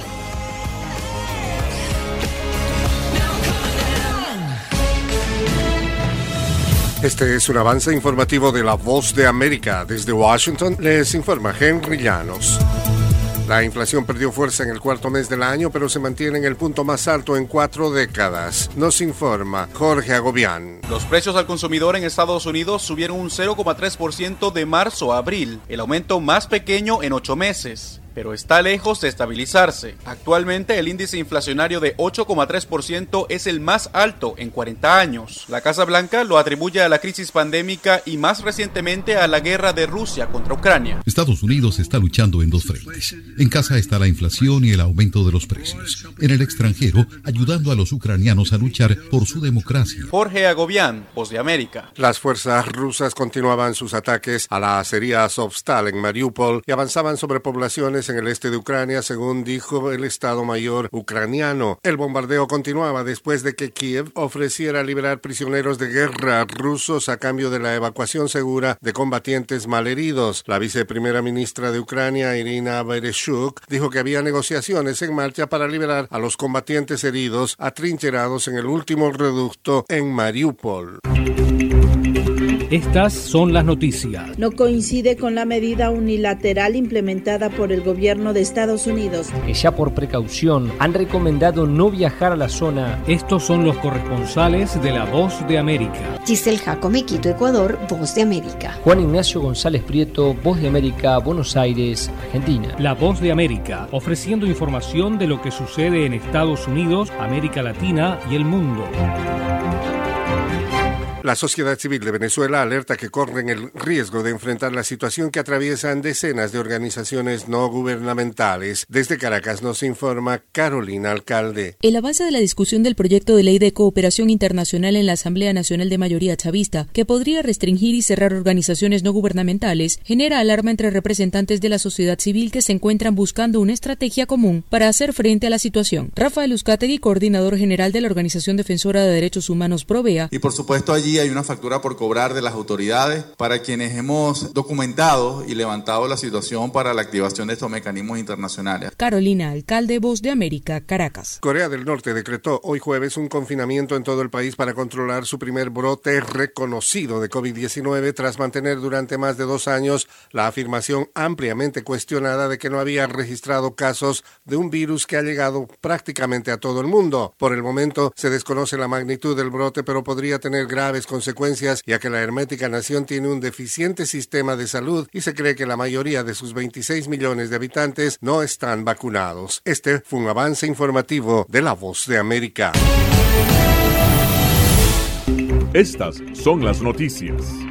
A tempranas horas de la mañana, acompañado por sus aliados políticos, el presidente... No coincide con la medida unilateral implementada por el gobierno de Estados Unidos. Que ya por precaución han recomendado no viajar a la zona estos son los corresponsales de la Voz de América.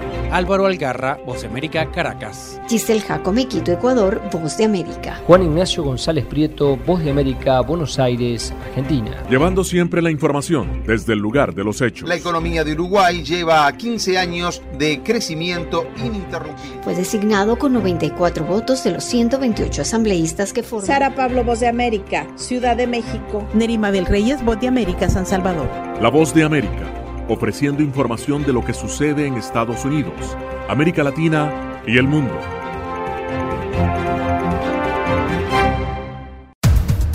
Los acontecimientos de Estados Unidos, América Latina y el mundo en 30 minutos.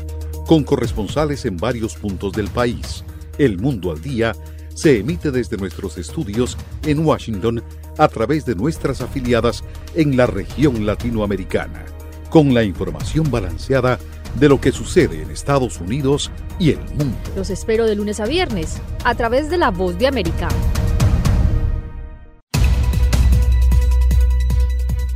¿Qué tal amigos? Les saluda Henry Llanos para invitarlos a escuchar Deportivo Internacional. De lunes a viernes, el resultado y las noticias de los eventos deportivos internacionales en un solo lugar Deportivo Internacional, una producción de La Voz de América.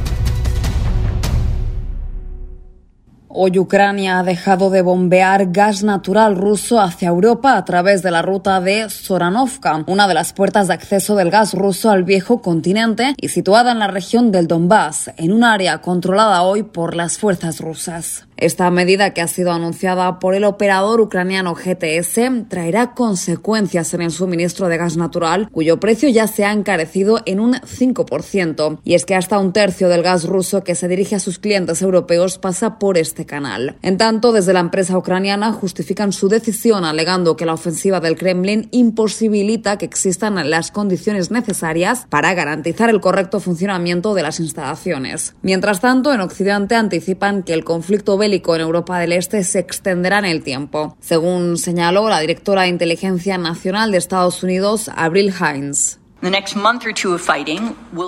El próximo mes o dos de lucha serán significativos y los rusos también intentarían revitalizar sus esfuerzos, pero incluso si tienen éxito, no estamos seguros de que la lucha en el Donbass signifique el fin de la guerra. Consideramos que el presidente Putin está preparado para un conflicto prolongado en Ucrania, durante el cual tiene la intención de lograr objetivos más allá del Donbass. Heinz además descartó una solución negociada, al menos a corto plazo, ya que tanto el gobierno de Ucrania como la administración de Vladimir Putin confían que pueden seguir progresando militarmente y lamentó que la naturaleza incierta de la guerra podría desembocar en un futuro todavía más impredecible en el que la trayectoria bélica escale posiciones. Por otro lado, los servicios de inteligencia estadounidenses también hicieron hincapié en la voluntad del mandatario Vladimir Putin de generar un puente terrestre que con conecte Rusia con la región moldava de mayoría prorrusa, Transnistria, a través del este y del sur de Ucrania, una observación que se ajusta a los recientes ataques del Kremlin que se han registrado en Odessa, una importante ciudad portuaria del Mar Negro, ubicada al suroeste de Ucrania y cercana a la frontera con Moldavia. Y finalmente será una nación exsoviética,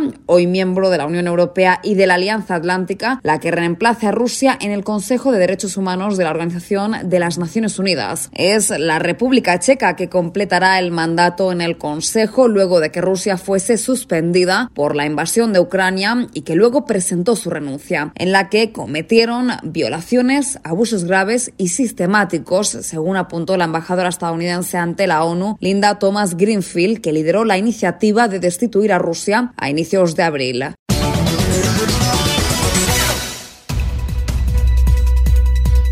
Con un equipo de periodistas, corresponsales, editores y productores, La Voz de América te ofrece las noticias. Así textualmente lo compartió el mandatario en su cuenta en la red social Twitter. Esto debido a que en el pasado ha mentido a las autoridades, incluso cuando solicitó su ciudadanía estadounidense. Podemos eh, decir que hay tres puntos específicos de esta gira, una de ellas.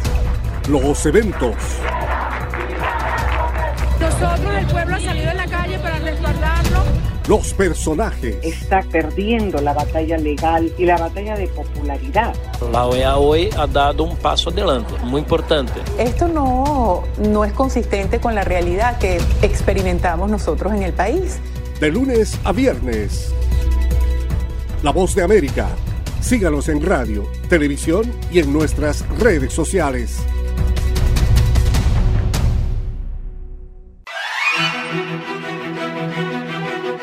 De lunes a viernes, La Voz de América te ofrece Conversando con la Voz de América. Saludos desde Washington, soy Yoconda Tapia y estamos en Conversando con la Voz de América. Un diálogo con los protagonistas de las noticias. Eso no son negociaciones, eso es una farsa. De lunes a viernes, a través de nuestras afiliadas en la región. Conversando con la Voz de América.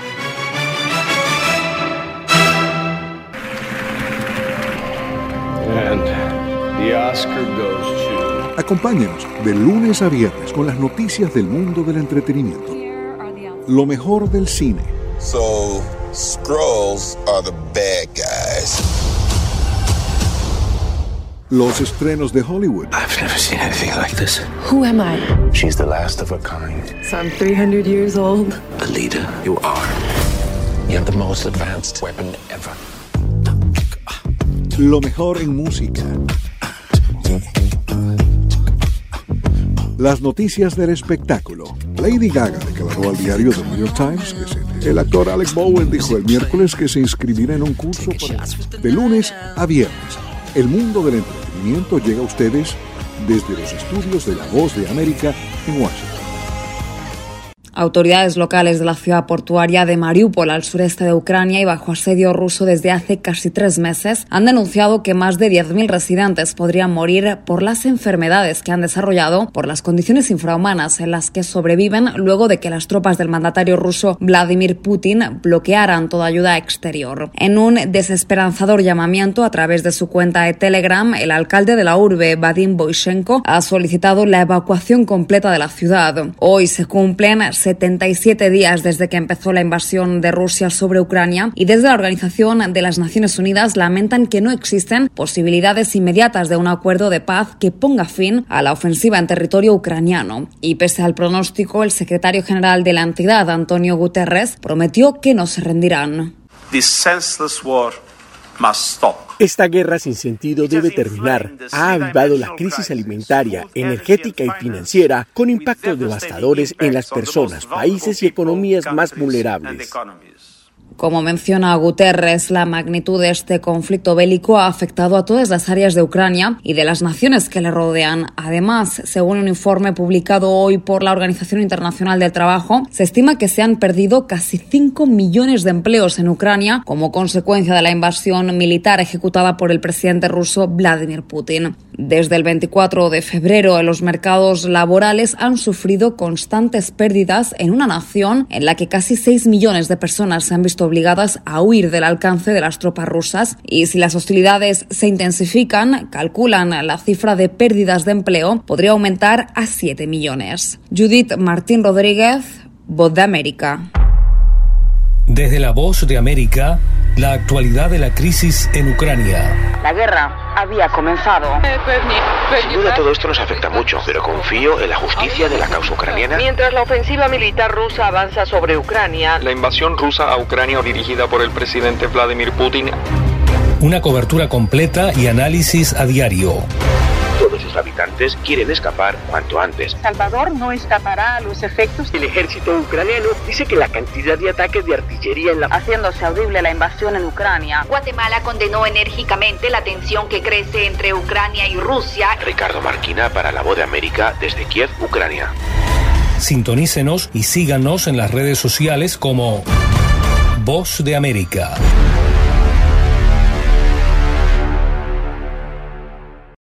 El primer paso para la aprobación de la ayuda para Ucrania se avanzó anoche cuando la Cámara de Representantes de Estados Unidos aprobó más de 40 mil millones de dólares adicionales en un esfuerzo por mantener el flujo de ayuda militar e impulsar al gobierno en Kiev mientras lidia con la invasión rusa. La votación en la Cámara fue por 368 votos a favor y 57 en contra, y cada voto negativo provino de los republicanos. Ahora el proyecto de ley de gastos de Ucrania pasará al Senado para su aprobación y se espera que procederá con ese paso inmediatamente. El presidente Joe Biden había pedido al Congreso que aprobara una ayuda adicional de 33 mil millones para Ucrania hace dos semanas, pero los legisladores decidieron aumentar la financiación militar y humanitaria y anticipando lo que sucederá en la Cámara Alta, el senador demócrata por Connecticut Chris Murphy puntualizó. Rusia se va a quedar sin dinero se va a quedar sin material de defensa. Tenemos que asegurarnos de que Ucrania no se quede sin dinero, que Ucrania no se quede sin materiales de defensa. Por su parte, el presidente ucraniano Volodymyr Zelensky reaccionó inmediatamente a la aprobación del proyecto de ley en la Cámara de Representantes y escribió en su cuenta en Twitter: Agradezco a la presidenta Pelosi y a todos los amigos de la Cámara de Representantes por la pronta aprobación de la ley de apoyo financiero adicional para nuestro Estado, iniciada por el presidente Biden. Esperamos con la consideración de este importante documento para nosotros por parte del Senado, dijo Zelensky. El paquete incluye 6 mil millones de dólares para asistencia de seguridad, que incluye capacitación, equipo, armas y apoyo, más de 8 mil millones para reponer las existencias de equipos estadounidenses enviados a Ucrania y cerca de 4 mil millones para operaciones de comando europeo. La aprobación también provocó el análisis de expertos como George Vive, director de Gran Estrategia en el del Instituto Quincy para el arte de gobernar con responsabilidad, quien dijo a La Voz de América.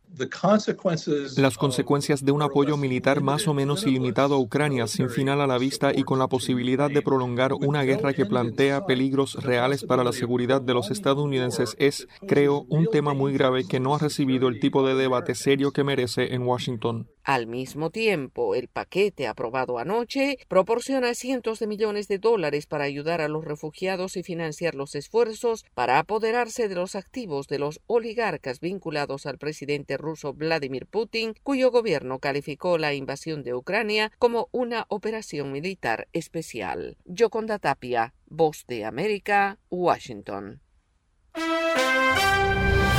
El actor Daniel Radcliffe interpretará el papel del músico Weird Al Yankovic en Weird, The Al Yankovic Story. Yankovic es conocido por parodiar canciones de sus contemporáneos musicales. El músico ha ganado cinco premios Grammy y su disco Mandatory Fun del año 2014 fue el primer álbum de comedia en la historia de la revista Billboard en debutar en el puesto número uno de la lista Top 200. Sobre la elección de Daniel Radcliffe para el papel, el propio Yankovic dijo que no tiene dudas de que este y no Harry Potter será el papel por el que generaciones futuras recordarán al actor. El estudio cinematográfico Lionsgate y el productor de la película Bohemian Rhapsody, Graham King, van a realizar una película biográfica sobre Michael Jackson.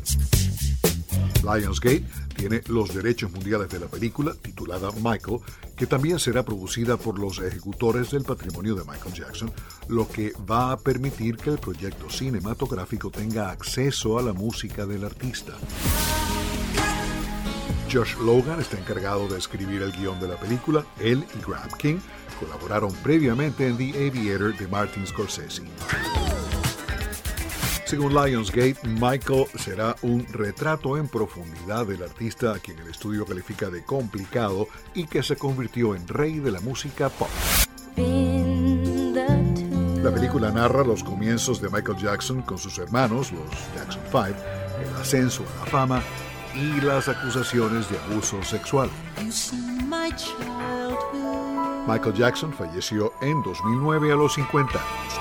Dr. King también está desarrollando la historia de los Bee Gees para la pantalla grande. 2005 Coldplay alcanza el puesto número 13 en la cartelera de canciones pop para adultos y el 5 en la lista de canciones alternativas de la revista Billboard con el tema Speed of Sound.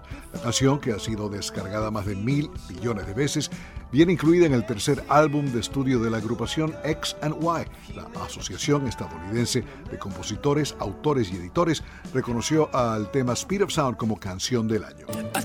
2021, Ed Sheeran llega al 4 de las 100 calientes con Shivers. El tema se ubicó en el primer lugar en Canadá, Gran Bretaña, Alemania, Irlanda, Suecia y Suiza. 1970, la banda canadiense The Guess Who pasa cuatro semanas en el número uno de la Hot 100 con American Woman. La canción fue escrita por Randy Bachman, Burton Cummings, Jim Kell y Gary Peterson. En 1999, el actor y músico Lenny Kravitz hizo una versión que llegó al puesto 49. Kravitz es el padre de la modelo, cantante y actriz Zoe Isabella Kravitz Gatúbela de la película The Batman. Alejandro Escalona, Voz de América. Enlace con la Voz de América también se puede escuchar como podcast en www.redradial.co www.redradial.co La Radio Sin Fronteras.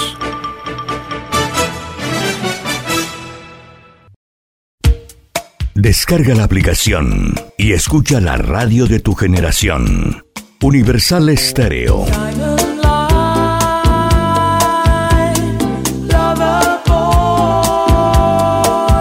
Mantenemos los clásicos de siempre e incorporamos los nuevos clásicos. Universal Estéreo, la radio que te vio crecer. Música, el lenguaje universal. Disponible en Google Play Store. Llegó la tienda express el más espectacular programa de fidelidad para tenderos y consumidor final. La tienda express módulo de mercadeo y radio promocional que se comunica con los tenderos a través de la radio. La Tienda Express, una realización de Punto Marketing. Mayores informes en el 315-545-3545.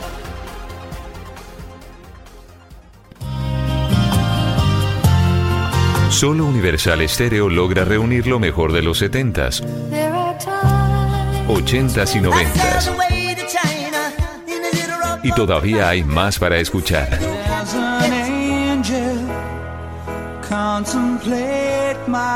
Clásicos, solo clásicos, en Universal.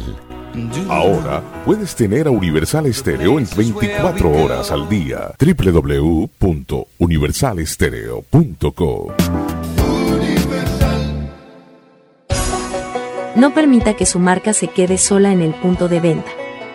En Punto Marketing conocemos cómo interactuar con el consumidor final, diseñamos estrategias, hacemos impulso y tomas promocionales en grandes superficies, mayoristas y conocemos muy bien al canal tradicional. Haga contacto con nosotros vía WhatsApp al 315-545-3545. Punto Marketing 30 años de experiencia con las mejores marcas del país. Las noticias de Santa Marta y el Magdalena están en un solo sitio. Diario La Libertad del Magdalena y Ondas del Caribe, 840 AM. Visítenos en www.lalibertaddelmagdalena.com, el portal de la integración costeña con la fuerza de la verdad. Ahora Enlace Internacional con la Voz de América se escucha por Radio Tropical 1040 AM en Barranquilla.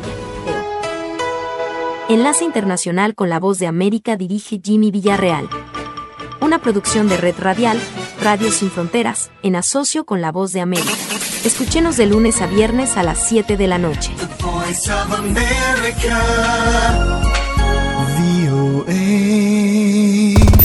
Descarga gratis la aplicación Red Radial. Ya está disponible para Android y encuentras siempre una radio para tu gusto.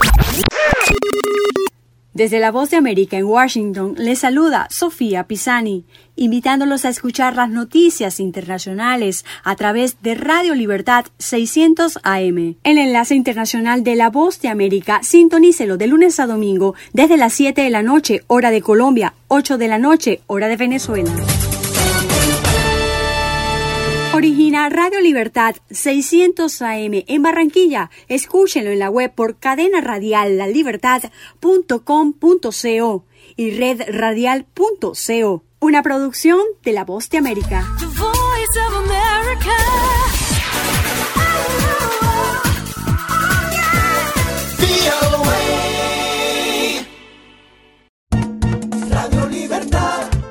Radio Libertad 600 AM en Colombia.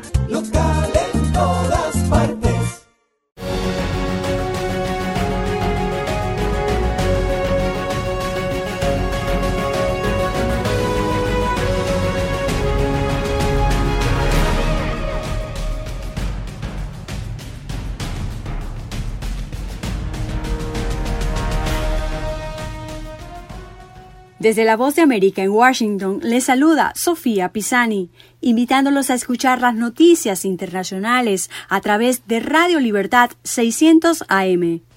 El enlace internacional de la Voz de América, sintonícelo de lunes a domingo desde las 7 de la noche, hora de Colombia, 8 de la noche, hora de Venezuela. Origina Radio Libertad 600 AM en Barranquilla. Escúchenlo en la web por cadena radial y redradial.co. Una producción de La Voz de América. The Voice of America.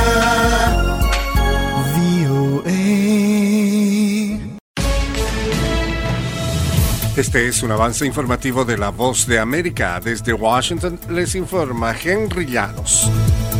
En California, la necesidad de los estudiantes por acceder al aprendizaje remoto se hizo más evidente cuando se agudizó la pandemia. Un informe con Verónica Villafañe. El Distrito Escolar Unificado de Los Ángeles estima que aproximadamente 90.000 de sus estudiantes carecen de Internet de alta velocidad o tienen un servicio insuficiente para sus necesidades académicas. Y esta falta de acceso afecta más a los latinos, que constituyen el 75% de los alumnos en sus escuelas. El 25% no tiene conexión y el 10% depende de los teléfonos inteligentes para tener acceso al Internet. Para remediar el problema, el nuevo superintendente escolar Alberto Carvalho anunció el inicio del programa Conexión para todas las familias. Verónica Villafañe, Voz de América, Los Ángeles. La vicepresidenta de Estados Unidos, Kamala Harris, se reunió el miércoles con líderes empresariales que han invertido en el norte de Centroamérica, un enfoque clave de la administración del presidente Joe Biden para atajar las causas de la inmigración irregular. Harris sostuvo el encuentro con los empresarios como parte del programa llamado a la acción una iniciativa lanzada en mayo de 2021 y que ha movilizado más de 1.200 millones de dólares para el norte de Centroamérica. Acompáñenos de lunes a viernes con las noticias del mundo del entretenimiento, lo mejor del cine.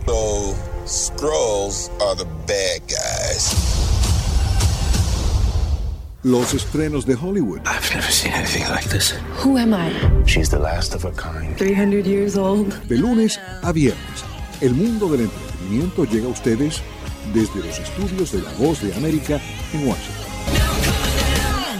El gobierno de Nicaragua promueve una iniciativa de ley para eliminar los clubes sociales. Nos informa Daliana Ocaña. El presidente de la Asamblea Nacional de Nicaragua, Gustavo Porras, presentó la iniciativa de ley especial para el cambio de régimen de personas jurídicas que pretende que cinco organizaciones sin fines de lucro en Nicaragua sean trasladadas al régimen mercantil alegando que realizan actividades comerciales. El abogado y opositor Eliseo Núñez Morales considera que la aprobación de esta iniciativa sigue siendo parte de la venganza del gobierno del presidente Daniel Ortega contra los sectores empresariales que lo adversan. Daliana Ocaña, Voz de América, Nicaragua. El incendio forestal más grande que ardía en Estados Unidos se propagaba hacia localidades turísticas de montaña en el norte de Nuevo México, donde las autoridades emitieron otra ronda de avisos de evacuación. Por su parte, un fuego declarado el miércoles por la tarde en la costa del sur de California avanzaba por fincas de mansiones multimillonarias y quemó al menos 20 viviendas. El viento del océano avivó las llamas aunque empezaba a remitir el miércoles por la noche. No se reportaron heridos aunque se ordenó la evacuación de varias calles. Este fue un avance informativo de La Voz de América. La Voz de América presenta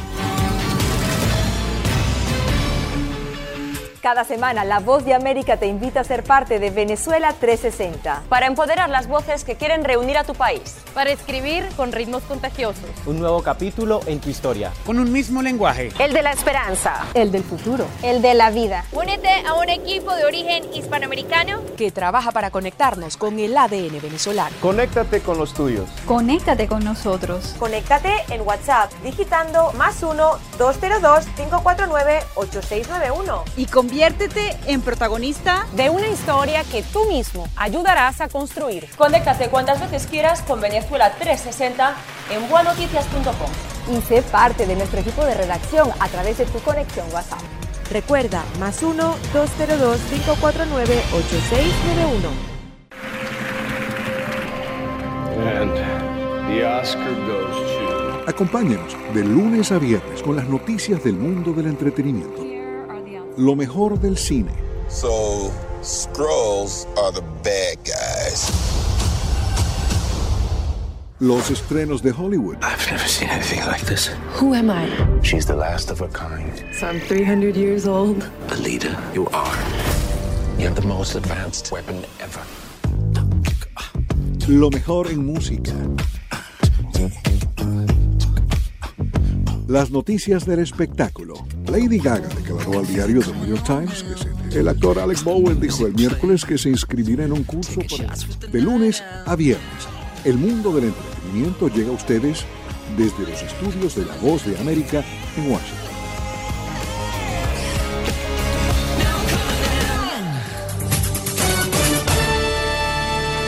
Ya ha llegado el momento de una pausa, algo de música y regresamos con más noticias en instantes aquí en Enlace Internacional con la Voz de América.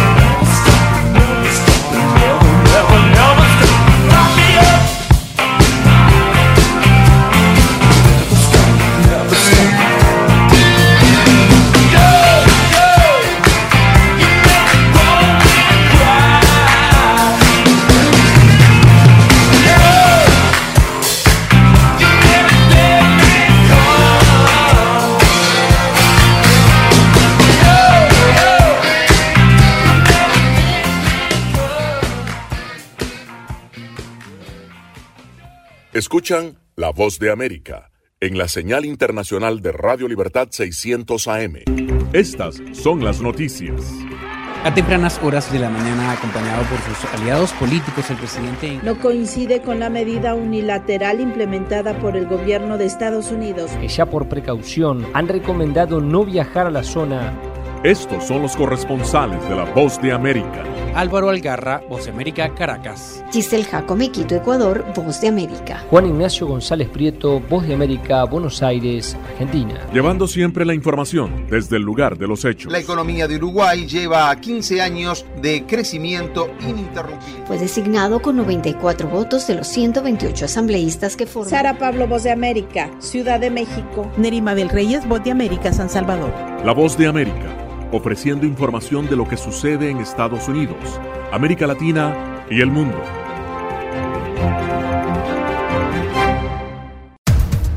Los acontecimientos de Estados Unidos, América Latina y el mundo en 30 minutos.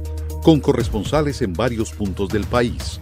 El Mundo al Día se emite desde nuestros estudios en Washington a través de nuestras afiliadas en la región latinoamericana con la información balanceada de lo que sucede en Estados Unidos y el mundo. Los espero de lunes a viernes a través de La Voz de América.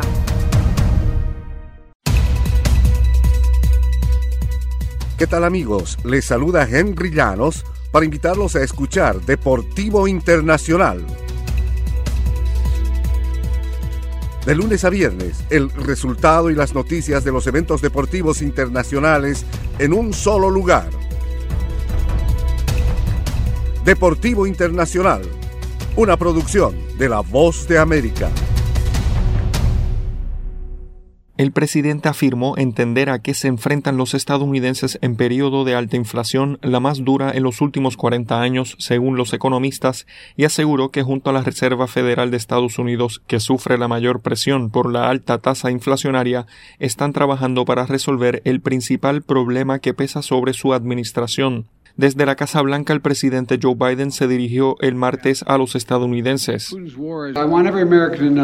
Quiero que todos los estadounidenses sepan que me tomo la inflación muy en serio y que es mi principal prioridad nacional, dijo. El mandatario señaló a la pandemia del COVID-19 junto con los problemas de la cadena de suministro y la guerra de Rusia contra Ucrania como los principales responsables del aumento de la inflación y dijo que la Reserva Federal debería y hará su trabajo para controlarla. Este organismo, que es el equivalente al Banco Central de Estados Unidos, elevó las tasas de interés en medio punto porcentual la semana pasada y se espera que implemente aumentos adicionales este año. El presidente Biden no anunció nuevas medidas políticas en el discurso que tuvo lugar un día antes de conocerse los nuevos datos de precios al consumidor que mostrarán que la inflación se mantuvo elevada hasta abril. Algo que el mandatario estadounidense sí comentó es que estaba considerando eliminar los aranceles de la era del expresidente Donald Trump sobre China como una forma de reducir los precios de los bienes en los Estados Unidos, pero dijo no se ha tomado ninguna decisión al respecto. Según recientes encuestas, menos de la mitad de los adultos estadounidenses aprueban la presidencia de Joe Biden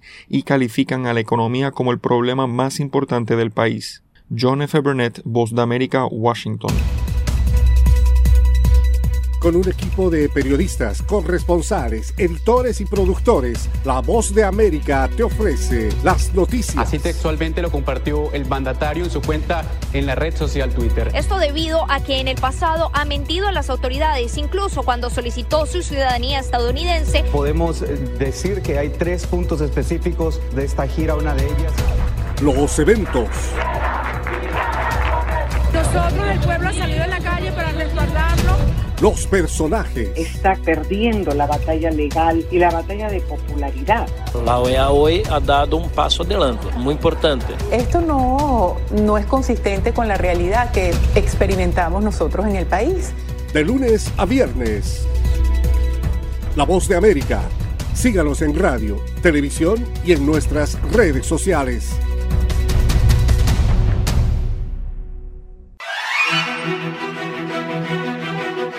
De lunes a viernes, La Voz de América te ofrece Conversando con la Voz de América. Saludos desde Washington, soy Yoconda Tapia y estamos en Conversando con la Voz de América. Un diálogo con los protagonistas de las noticias. Eso no son negociaciones, eso es una farsa. De lunes a viernes, a través de nuestras afiliadas en la región.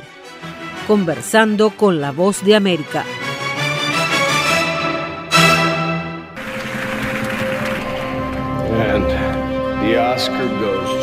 Acompáñenos de lunes a viernes con las noticias del mundo del entretenimiento. Lo mejor del cine. So, Scrolls are the bad guys. Los estrenos de Hollywood. I've never seen anything like this. Who am I? She's the last of her kind. So I'm 300 years old. The leader you are. You have the most advanced weapon ever. Lo mejor en música. Las noticias del espectáculo. Lady Gaga declaró al diario The New York Times que el actor Alex Bowen dijo el miércoles que se inscribirá en un curso de lunes a viernes. El mundo del entretenimiento llega a ustedes desde los estudios de La Voz de América en Washington. Desde La Voz de América en Washington les informa Tony Cano. La inflación en Estados Unidos se desaceleró en abril, luego de siete meses de aumentos constantes, una señal tentativa de que los incrementos de precios pueden haber alcanzado su pico, aunque siguen afectando la economía de los hogares. Los precios al consumidor subieron 8,3% el mes pasado, comparado con el mismo mes del año anterior, informó el Departamento de Trabajo este miércoles. El aumento anual fue de 8,5% en marzo, el más alto desde 1981. Boeing informó este miércoles que las disrupciones en la cadena de suministros ralentizaron la producción y las entregas de su avión de fuselaje estrecho 737 MAX, pero no ha alterado su plan general para el año. El fabricante de aviones estadounidense también señaló que China está próxima a autorizar que el 737 MAX vuelva a funcionar, pero que el progreso con los reguladores y los clientes se retrasó por los estrictos protocolos de COVID-19, no por la tensión comercial abierta entre Washington y Pekín. Airbnb anunció este miércoles que está cambiando la forma en que los usuarios buscan los alquileres, añadiendo decenas de categorías como cocinas de chef y casas históricas a sus listados actuales, que se buscan principalmente por ubicación escuchan una producción de La Voz de América. Los fuertes vientos llevaron este miércoles el incendio forestal más grande de Estados Unidos hasta un centro de esquí y a la comunidad de Taos en Nuevo México de mil años de antigüedad. Mientras los residentes evacuaban, las llamas atravesaban los bosques secos y los bomberos trataban de proteger las casas de un incendio que ha quemado un sendero de más de 70 kilómetros de largo hasta las montañas Sangre de Cristo en poco más de un mes. Frank Wilczek, físico teórico ganador del Premio Nobel y autor conocido por sus investigaciones de las leyes fundamentales de la naturaleza, recibió un nuevo galardón este miércoles, el prestigioso Premio Templeton, otorgado a personas cuya trayectoria encarna una fusión de la ciencia y la espiritualidad. La inflación está en las nubes, las cadenas de suministro siguen trastornadas y el coronavirus no se va. Pero los casinos de Estados Unidos siguen adelante sin tropiezos y en marzo registraron el mejor mes de su historia.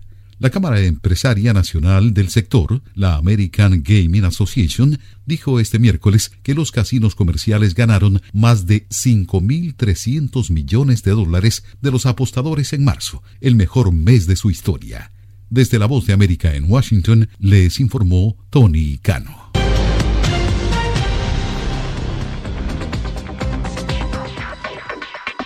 Sabemos que las mascarillas son una de las mejores herramientas para protegernos del COVID-19. Pero con la aparición de nuevas variantes, los expertos están descubriendo que no todas las mascarillas cuentan con el mismo nivel de protección. Las mascarillas de respiración, como por ejemplo la N95 y la KN95, son las que brindan el máximo nivel de protección contra todas las variantes de COVID-19. Las mascarillas N95 son certificadas en Estados Unidos y tienen correas que van alrededor de la cabeza, que las mascarillas KN95 se fabrican en China y cumplen las normas creadas por ese país. La segunda mejor opción son las mascarillas quirúrgicas desechables. Asegúrese de que éstas tengan un buen ajuste en la nariz, la boca y el mentón, múltiples capas de material no tejido y una varilla nasal. Si no tiene otra opción, use una mascarilla de tela de por lo menos dos capas y sin válvulas de ventilación u otras aberturas.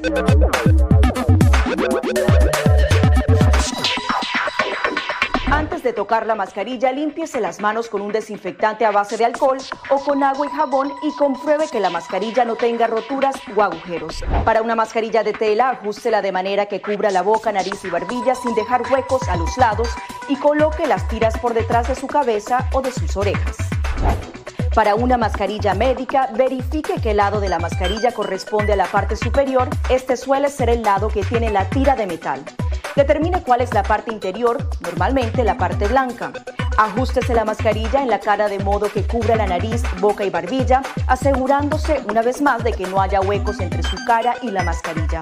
Coloque las tiras por detrás de su cabeza u orejas y ajuste la tira de metal para que se amolde a la forma de la nariz. Finalmente, antes de quitarse la mascarilla, lávese las manos con un desinfectante a base de alcohol o con agua y jabón.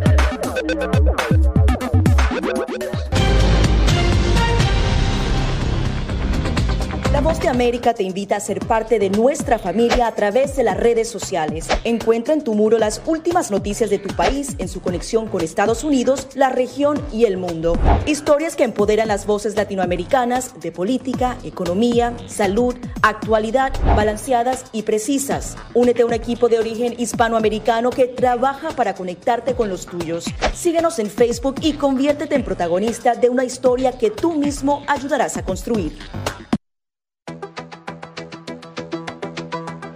En momentos de crisis políticas y sociales, algunos gobiernos autoritarios recurren al bloqueo del acceso a Internet como herramienta para detener la información que entra o sale de su país. No obstante, existen algunas alternativas que te ayudarán a continuar conectado a la red a pesar de la censura oficial. Una de las más efectivas es el VPN o red virtual privada por sus siglas en inglés. La VPN pretende simular que la persona está en otro lugar del mundo y no en el país que esté restringiendo el acceso a Internet, de manera que es incapaz de detectar esa conexión interna y así se puede utilizar Internet con normalidad. Las ofertas de VPN en el mercado son muchas y las puedes buscar escribiendo las iniciales VPN en los motores de búsqueda, pero es importante descargarla o adquirirla antes de perder la conexión al Internet.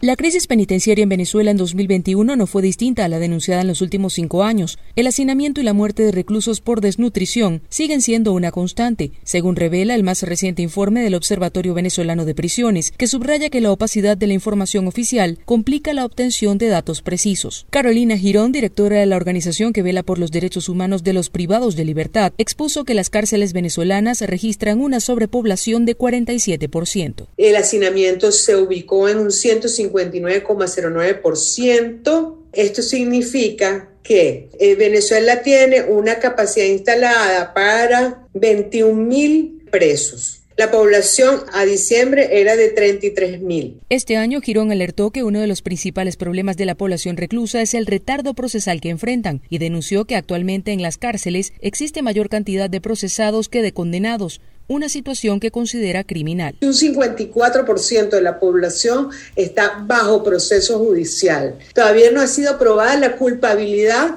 en los, en los delitos de estas personas. Por lo tanto, su, su inocencia está presumida como principio general. Muchas veces ha pasado que personas una vez que han sido condenadas, el tiempo que han pasado en prisión es mayor a lo que constituía la pena por el delito que cometieron. En 2021, la Asamblea Nacional de Mayoría Chavista aprobó la reforma de un paquete de leyes que, según los legisladores, busca transformar el sistema judicial. Carolina Alcalde, Voz de América, Caracas. Desde la voz de América, la actualidad de la crisis en Ucrania. La guerra había comenzado. Sin duda todo esto nos afecta mucho, pero confío en la justicia de la causa ucraniana. Mientras la ofensiva militar rusa avanza sobre Ucrania, la invasión rusa a Ucrania dirigida por el presidente Vladimir Putin. Una cobertura completa y análisis a diario. Todos sus habitantes quieren escapar cuanto antes. Salvador no escapará a los efectos. El ejército ucraniano dice que la cantidad de ataques de artillería en la... Haciéndose audible la invasión en Ucrania. Guatemala condenó enérgicamente la tensión que crece entre Ucrania y Rusia. Ricardo Marquina para La Voz de América desde Kiev, Ucrania. Sintonícenos y síganos en las redes sociales como Voz de América.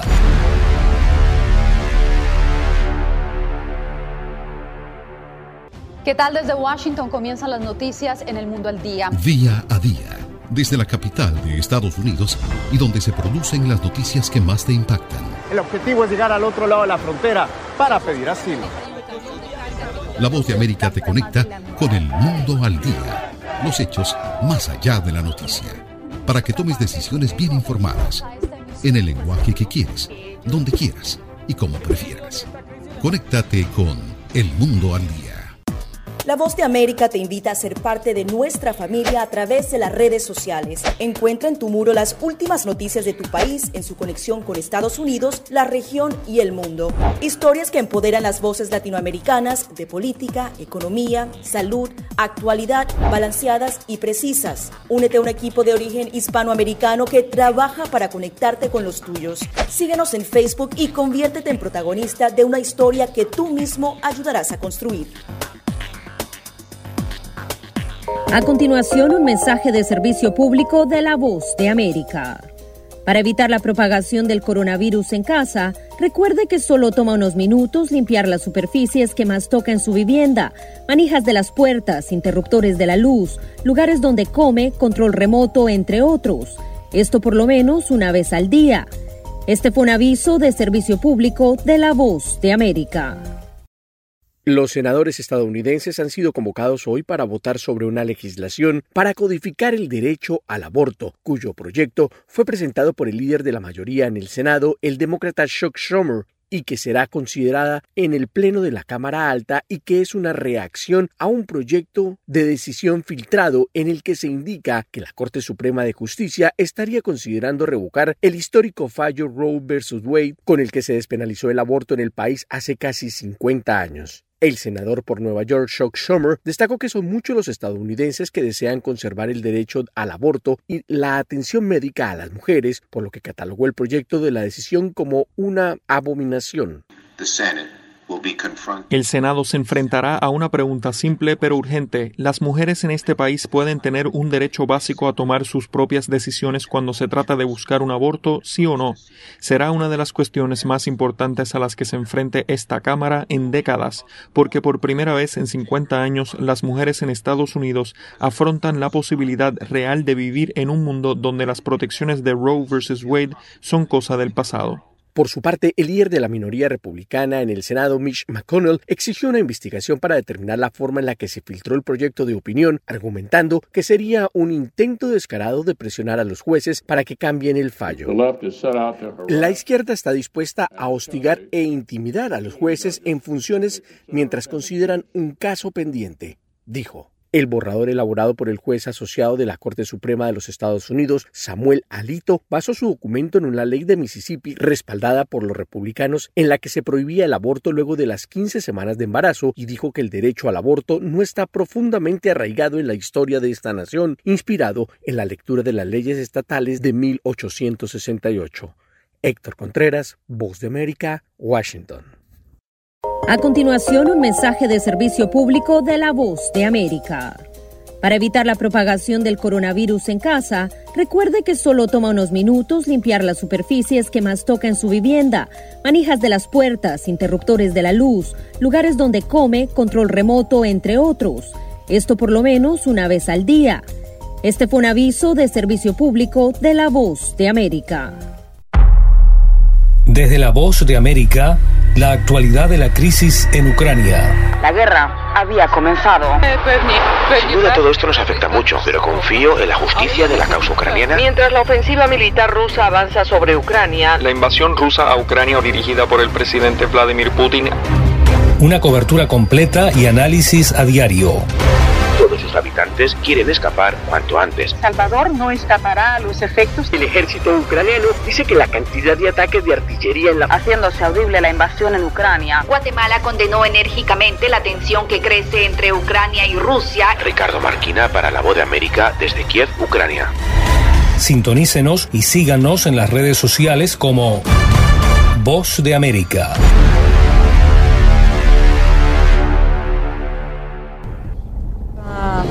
I must go. Must go. Me tuve que ir porque Rusia quiere. No sé qué es lo que ellos quieren, pero debemos irnos a otro lugar una y otra vez. Y es por eso por lo que quise irme lo más lejos posible, porque es la tercera vez. Que la ucraniana Olga Smirnova, de 36 años, se ve obligada a escapar. Primero al comienzo de la guerra en la región de Donbass en 2014, huyó de Lugansk, su ciudad natal, y se instaló en la capital Kiev. El pasado 24 de febrero, con los primeros bombardeos rusos, otra vez tuvo que escapar, pero hacia la República Checa junto a su esposo e hija de seis años. No es la primera vez. Sabemos que no va a terminar rápido. Explicó a La Voz de América desde la ciudad fronteriza de Tijuana, México, mientras esperaba su turno para entrar a Estados Unidos en virtud de una excepción humanitaria. Yo puedo ser uno de los 100.000.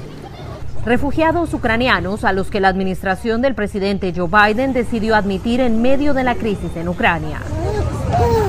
La medida ha facilitado que lleguen de forma masiva a Tijuana.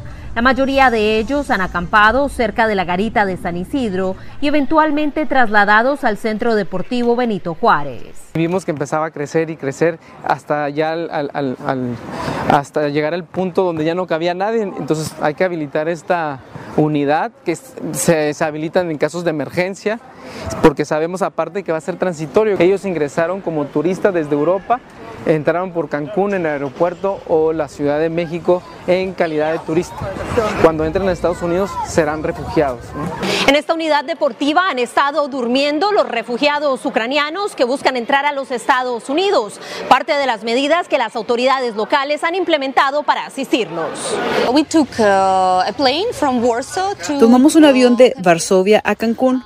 Luego nos quedamos en un hotel y luego tomamos un vuelo de Cancún a Tijuana. Y aquí llegamos a este centro de voluntarios donde estas personas increíbles nos ayudan y también nos brindan comida y refugio y nos sentimos realmente a salvo. Anastasia Matrosula, de 37 años, escapó de su ciudad natal Mykolaiv el pasado 5 de marzo junto a sus dos hijos, Denis de 4 años y Dima de 8. Su decisión de partir con los niños llegó después que los bombardeos rusos impactaron los alrededores de su casa. Dos días después, el 7 de marzo, llegaron al centro de acogida polaco en la ciudad fronteriza de Córchova. Esta madre y sus dos hijos ingresaron el 4 de abril a Estados Unidos por el puerto de entrada de Otay, con destino final en Toms River, Nueva Jersey. Me rompe el corazón darme cuenta de que la gente no puede salir de allí, de verdad.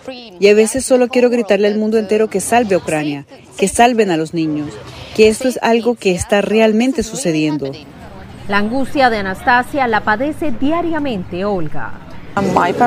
Mis padres están en Kiev, cerca de Bucha, cerca de Irpin.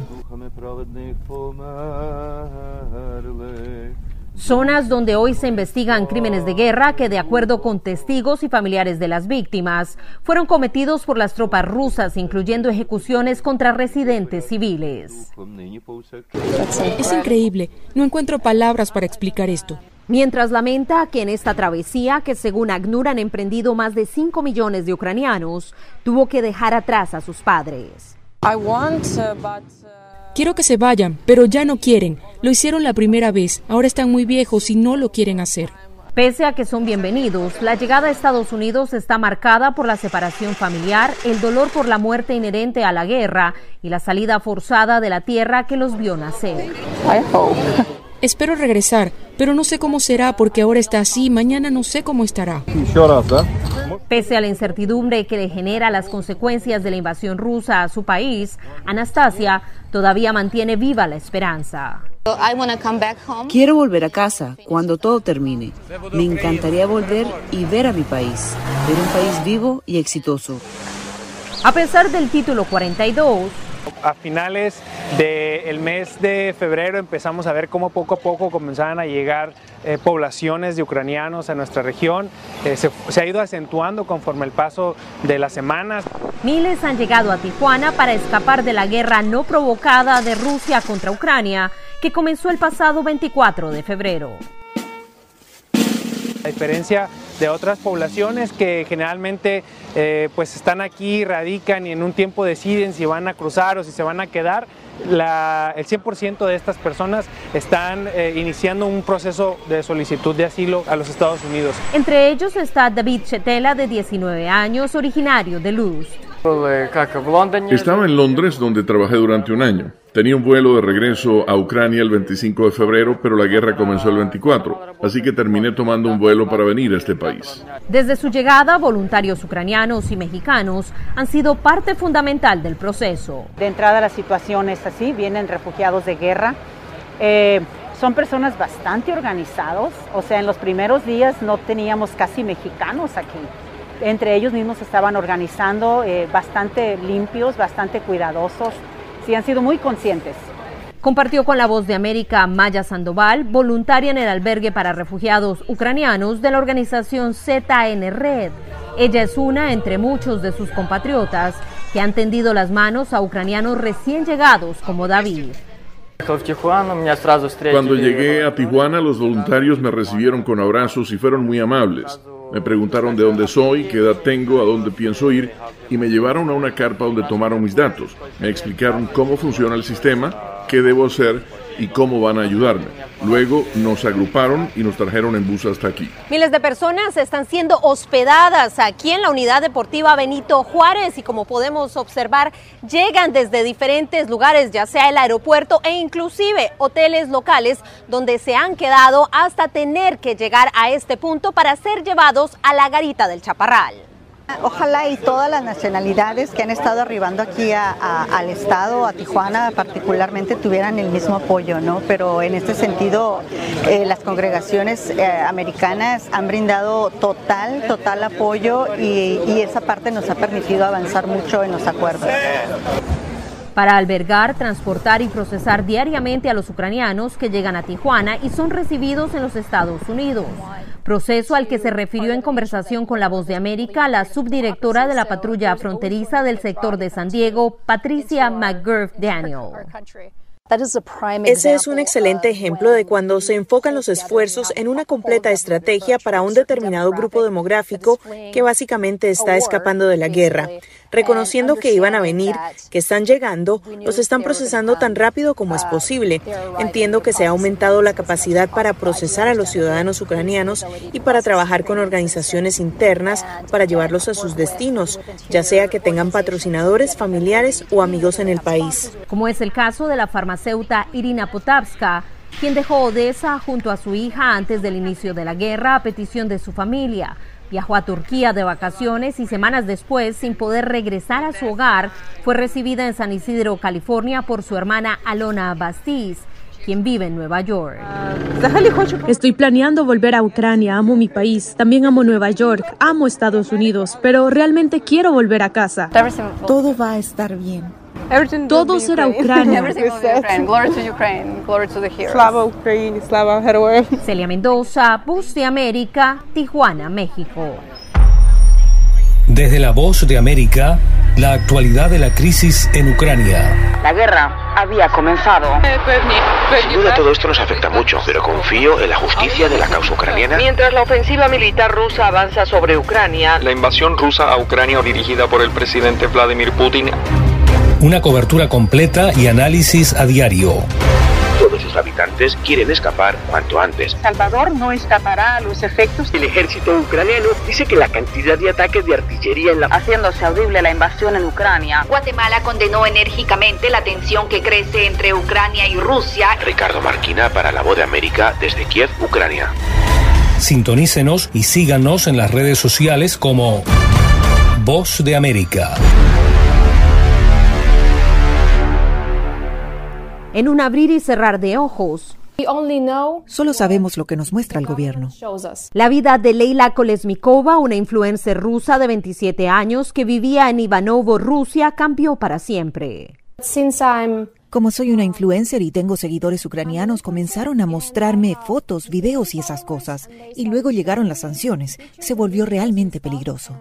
La decisión de usar sus redes sociales para condenar la guerra no provocada por Vladimir Putin contra Ucrania. Hablé en contra de la situación, en contra del gobierno y me amenazaron. Una mujer me denunció a la policía y mi novio decidió llevarme a su país para así estar a salvo. Los refugiados ucranianos salen por esta puerta para llegar a los Estados Unidos, donde los esperan voluntarios que ayudan a estas personas en San Isidro, California. Sin embargo, para nacionales rusos, la situación es completamente distinta. Tijuana era la única frontera por donde dejaban pasar a todos. En ese momento estaban dejando pasar a los rusos. Cuando llegamos allí un día antes, dijeron que ya no aceptaban más rusos, que solo dejaban pasar a los ucranianos. Eso fue una especie de patada en la garganta. Compartió con la voz de América desde Ciudad Juárez el veterano de la guerra de Irak, Brian Eubanks, de 42 años, quien desde el 24 de febrero empezó a buscar sin éxito la forma de que su prometida pudiera entrar a Estados Unidos.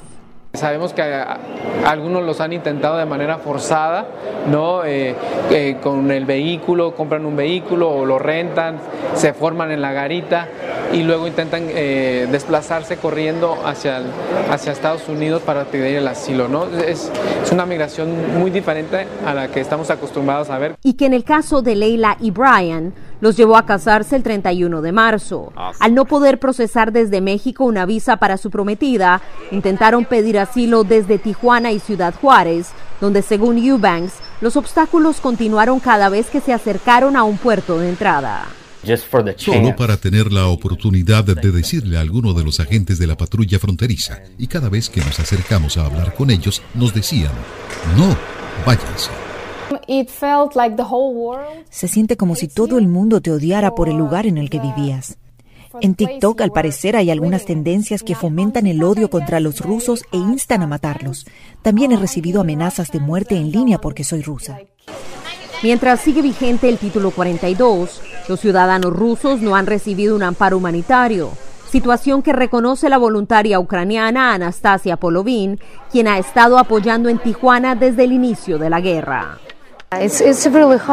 Es muy difícil porque solíamos trabajar juntos, solíamos comer juntos y tengo tantos amigos rusos que están de nuestro lado, están con los ucranianos, tampoco pueden salir del país y esto también es difícil para ellos. Realidad que se hace más evidente en la frontera sur de Estados Unidos, donde los ucranianos y rusos, víctimas de las acciones del presidente Vladimir Putin, llegan en busca de protección.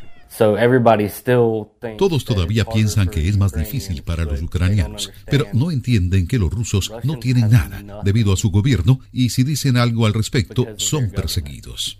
Celia Mendoza, Voz de América, Tijuana, México. Descarga gratis la aplicación Red Radial. Ya está disponible para Android y encuentras siempre una radio para tu gusto.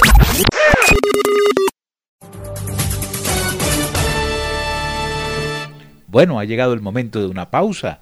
Nos tomamos una tacita de café, escuchamos algo de música y regresaremos con más noticias en Enlace Internacional con la Voz de América.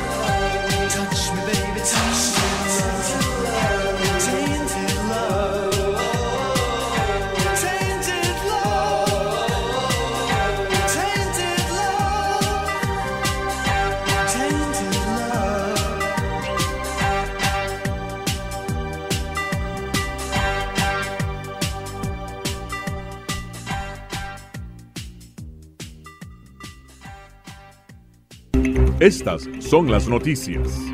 A tempranas horas de la mañana, acompañado por sus aliados políticos, el presidente... No coincide con la medida unilateral implementada por el gobierno de Estados Unidos. Que ya por precaución han recomendado no viajar a la zona. Estos son los corresponsales de La Voz de América.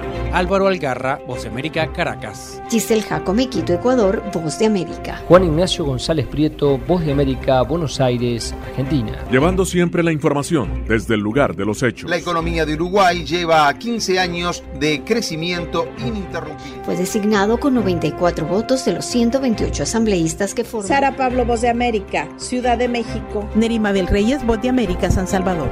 La Voz de América ofreciendo información de lo que sucede en Estados Unidos, América Latina y el mundo.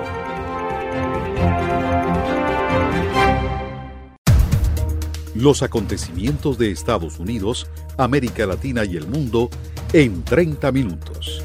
Con corresponsales en varios puntos del país.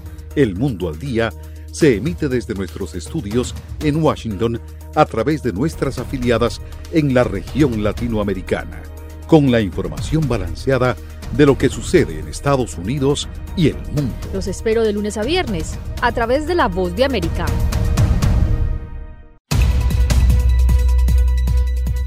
¿Qué tal amigos? Les saluda Henry Llanos para invitarlos a escuchar Deportivo Internacional. De lunes a viernes, el resultado y las noticias de los eventos deportivos internacionales en un solo lugar Deportivo Internacional, una producción de La Voz de América. La inflación en Estados Unidos se desaceleró en abril luego de siete meses de constantes aumentos, una tímida señal de que el incremento de precios podría haber alcanzado su máximo, aunque siguen afectando la economía de los hogares. La agencia AP informa que los precios al consumidor subieron 8.3% el mes pasado comparado con el mismo mes del año anterior, informó el Departamento de Trabajo. El aumento anual fue de 8,5% en marzo, el más alto desde 1981. El incremento mensual fue de tres décimas entre marzo y abril, una tasa elevada, pero la más baja en ocho meses. Los precios al consumidor aumentaron 1.2% de febrero a marzo, debido principalmente al salto en los precios de la gasolina, provocado principalmente por la invasión rusa a Ucrania. En todo el país el precio del galón, 3.8 litros de gasolina, aumentó a 4 dólares con 40 centavos, un récord según la American Automobile Association AAA. El principal factor es el alto precio del petróleo. El crudo referente en Estados Unidos se cotizó a 100 dólares por barril el martes. La gasolina había bajado a 4 dólares 10 centavos el galón en abril, mientras que en marzo fue de 4.32. Más allá de la economía hogareña, la inflación le crea un delicado problema político al presidente Joe Biden y a los legisladores demócratas en un año de elecciones intermedias.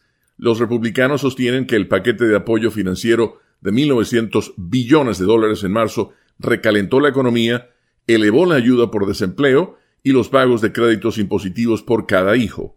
El martes, Biden expresó que la inflación es el principal problema que enfrentan las familias y que es su primera prioridad nacional.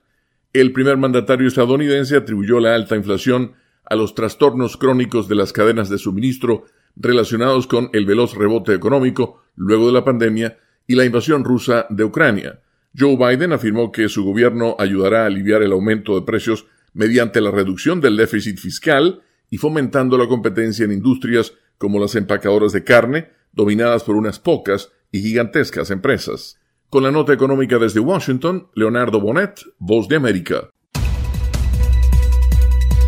Con un equipo de periodistas, corresponsales, editores y productores, La Voz de América te ofrece las noticias. Así textualmente lo compartió el mandatario en su cuenta en la red social Twitter. Esto debido a que en el pasado ha mentido a las autoridades, incluso cuando solicitó su ciudadanía estadounidense. Podemos eh, decir que hay tres puntos específicos de esta gira, una de ellas los eventos. Nosotros, el pueblo ha salido en la calle para respaldarlo. los personajes. Está perdiendo la batalla legal y la batalla de popularidad. La OEA hoy ha dado un paso adelante, muy importante. Esto no, no es consistente con la realidad que experimentamos nosotros en el país. De lunes a viernes. La voz de América. Síganos en radio, televisión y en nuestras redes sociales.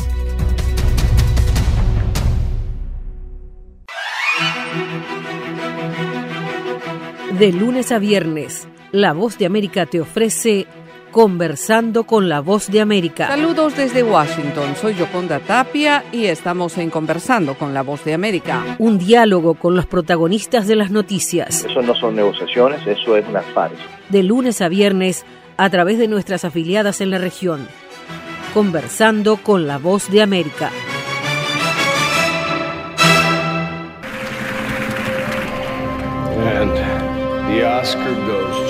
Acompáñenos de lunes a viernes con las noticias del mundo del entretenimiento. Lo mejor del cine. So, Scrolls are the bad guys. Los estrenos de Hollywood. I've never seen anything like this. Who am I? She's the last of her kind. So I'm 300 years old. A leader, you are. You have the most advanced weapon ever. Lo mejor en música. Las noticias del espectáculo. Lady Gaga declaró al diario The New York Times que se, el actor Alex Bowen dijo el miércoles que se inscribirá en un curso para, de lunes a viernes. El mundo del entretenimiento llega a ustedes desde los estudios de La Voz de América en Washington. El presidente Andrés Manuel López Obrador insistió en que a la cumbre de las Américas deben ser convocados todos los países sin exclusiones, luego de que un funcionario de Estados Unidos declarara que es poco probable que Cuba, Venezuela y Nicaragua sean invitados. En su reciente visita a Cuba, el presidente mexicano señaló que una nueva relación entre los países de América es posible. A su regreso de la isla fue más allá y señaló que no asistirá a Los Ángeles si dichos países no son invitados y recordó que en su conversación con el presidente de Estados Unidos Joe Biden le planteó la necesidad de hacer una convocatoria abierta a todas las naciones. Así, a pesar de que ya había confirmado su asistencia, dijo que no acudiría a manera de protesta. Si se excluye, si no se invita a todos, va a ir una representación del gobierno de México, pero no iría yo. Me representaría el canciller, porque no quiero que continúe la misma política en América y quiero en los hechos hacer valer la independencia, la soberanía y manifestarme por la fraternidad universal. Ante esto, el senador Ricardo Monreal del partido en el gobierno consideró que no permitir la exclusión es una buena causa universal y por ello el presidente López Obrador tomó la decisión correcta al oponerse a ella en la Cumbre de las Américas. El ex embajador de México en Estados Unidos, Arturo Sarucán, por su parte, consideró que la intención del presidente López Obrador de no asistir es un tiro en el pie para un país como México, cuya relación diplomática y comercial número uno en el mundo es con Estados Unidos.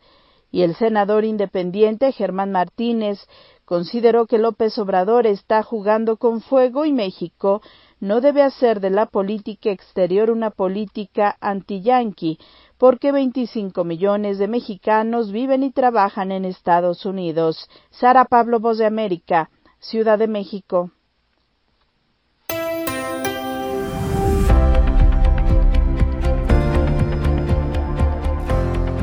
Cordiales saludos a nuestra audiencia desde Washington. Soy Yoconda Tapia y hoy en Conversando con la Voz de América abordamos el tema del contrabando de vehículos que afecta a naciones del cono sur de América y que develó una amplia trama de corrupción que involucra incluso a funcionarios de policía y aduanas. Chile, Bolivia, Argentina, Brasil y Perú denuncian vehículos robados que son vendidos en otros países y nuestra corresponsal Fabiola Chambi entrevistó a Hugo Bustos, investigador chileno y director de la organización no gubernamental Grupo de Búsqueda de Vehículos Robados, y sus revelaciones son interesantes. Bueno, por parte como de la ciudadanía se estaba esperando en realidad, no es que, no es que ya estaba esperándose en cualquier momento. Eh, lo único solamente que se realizó como ONG fue invitar, ¿no cierto?, al medio de prensa de Canal Mega eh, a que fueran parte de estas recuperaciones que se hacen regularmente y bueno, todo el material, la forma audiovisual, hay todo un tema de,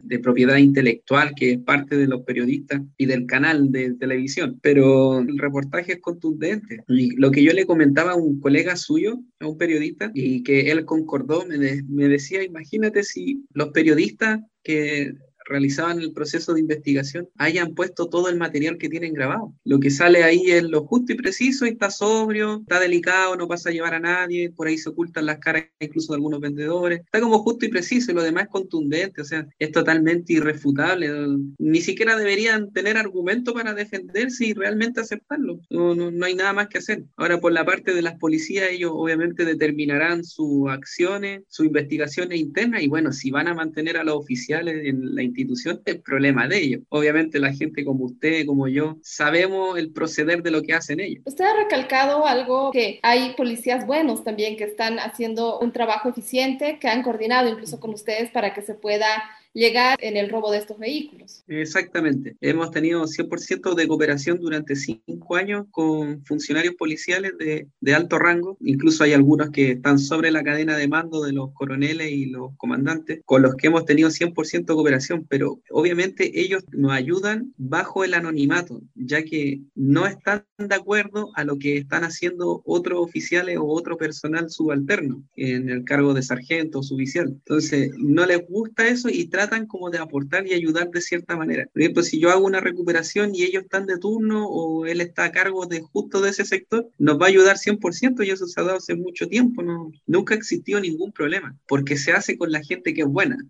Pero, por ejemplo, tú para ir a Yapacaní o a Santa Cruz de la Sierra no vas a hacer un trabajo con gente buena. Yo probé a Teniente Coronel Rolando Telles, lo probé con una camioneta robada, le mandamos un anzuelo para ver si lo mordía y lo mordió completamente y la camioneta la hizo desaparecer. Entonces, nosotros ya lo habíamos probado con antelación para poder estudiar el sector donde íbamos a operar. Dentro de la institución nos manda las referencias, eh, nos mandan los procesos, nos dicen por qué parte ha pasado del Tribunal de Disciplina, las denuncias. Entonces vamos adquiriendo para saber con quién nosotros trabajamos. Obviamente tú no puedes ir a cualquier lugar a trabajar, pues hay lugares, sectores que, que, no ingresa la policía. La diferencia de los pueblos altiplánicos es muy distinta.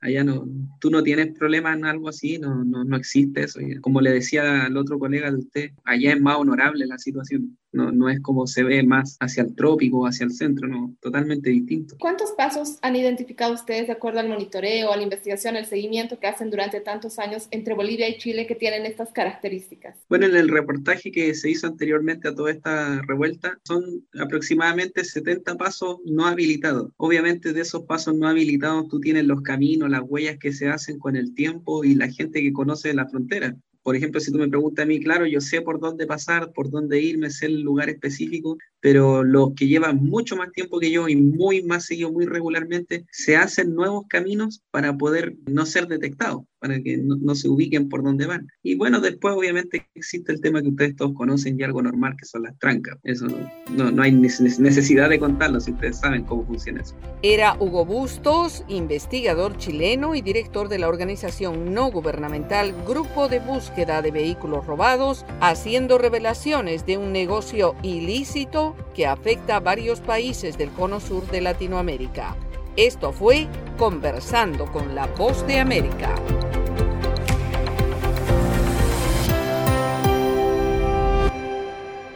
Se nos agotó el tiempo. Volveremos mañana a Enlace Internacional con las noticias más importantes del mundo. Desde la sala de satélites, Jimmy Villarreal les dice como siempre, la próxima esperamos hacerlo mucho mejor. Feliz noche.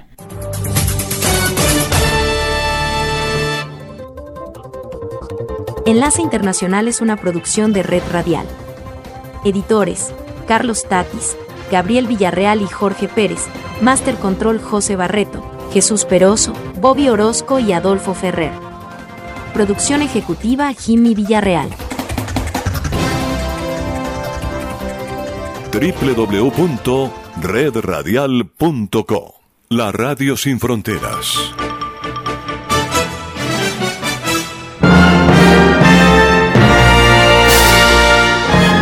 Radio Libertad, 600 AM, emisora básica de la cadena radial La Libertad. Verdadera potencia radial en la costa.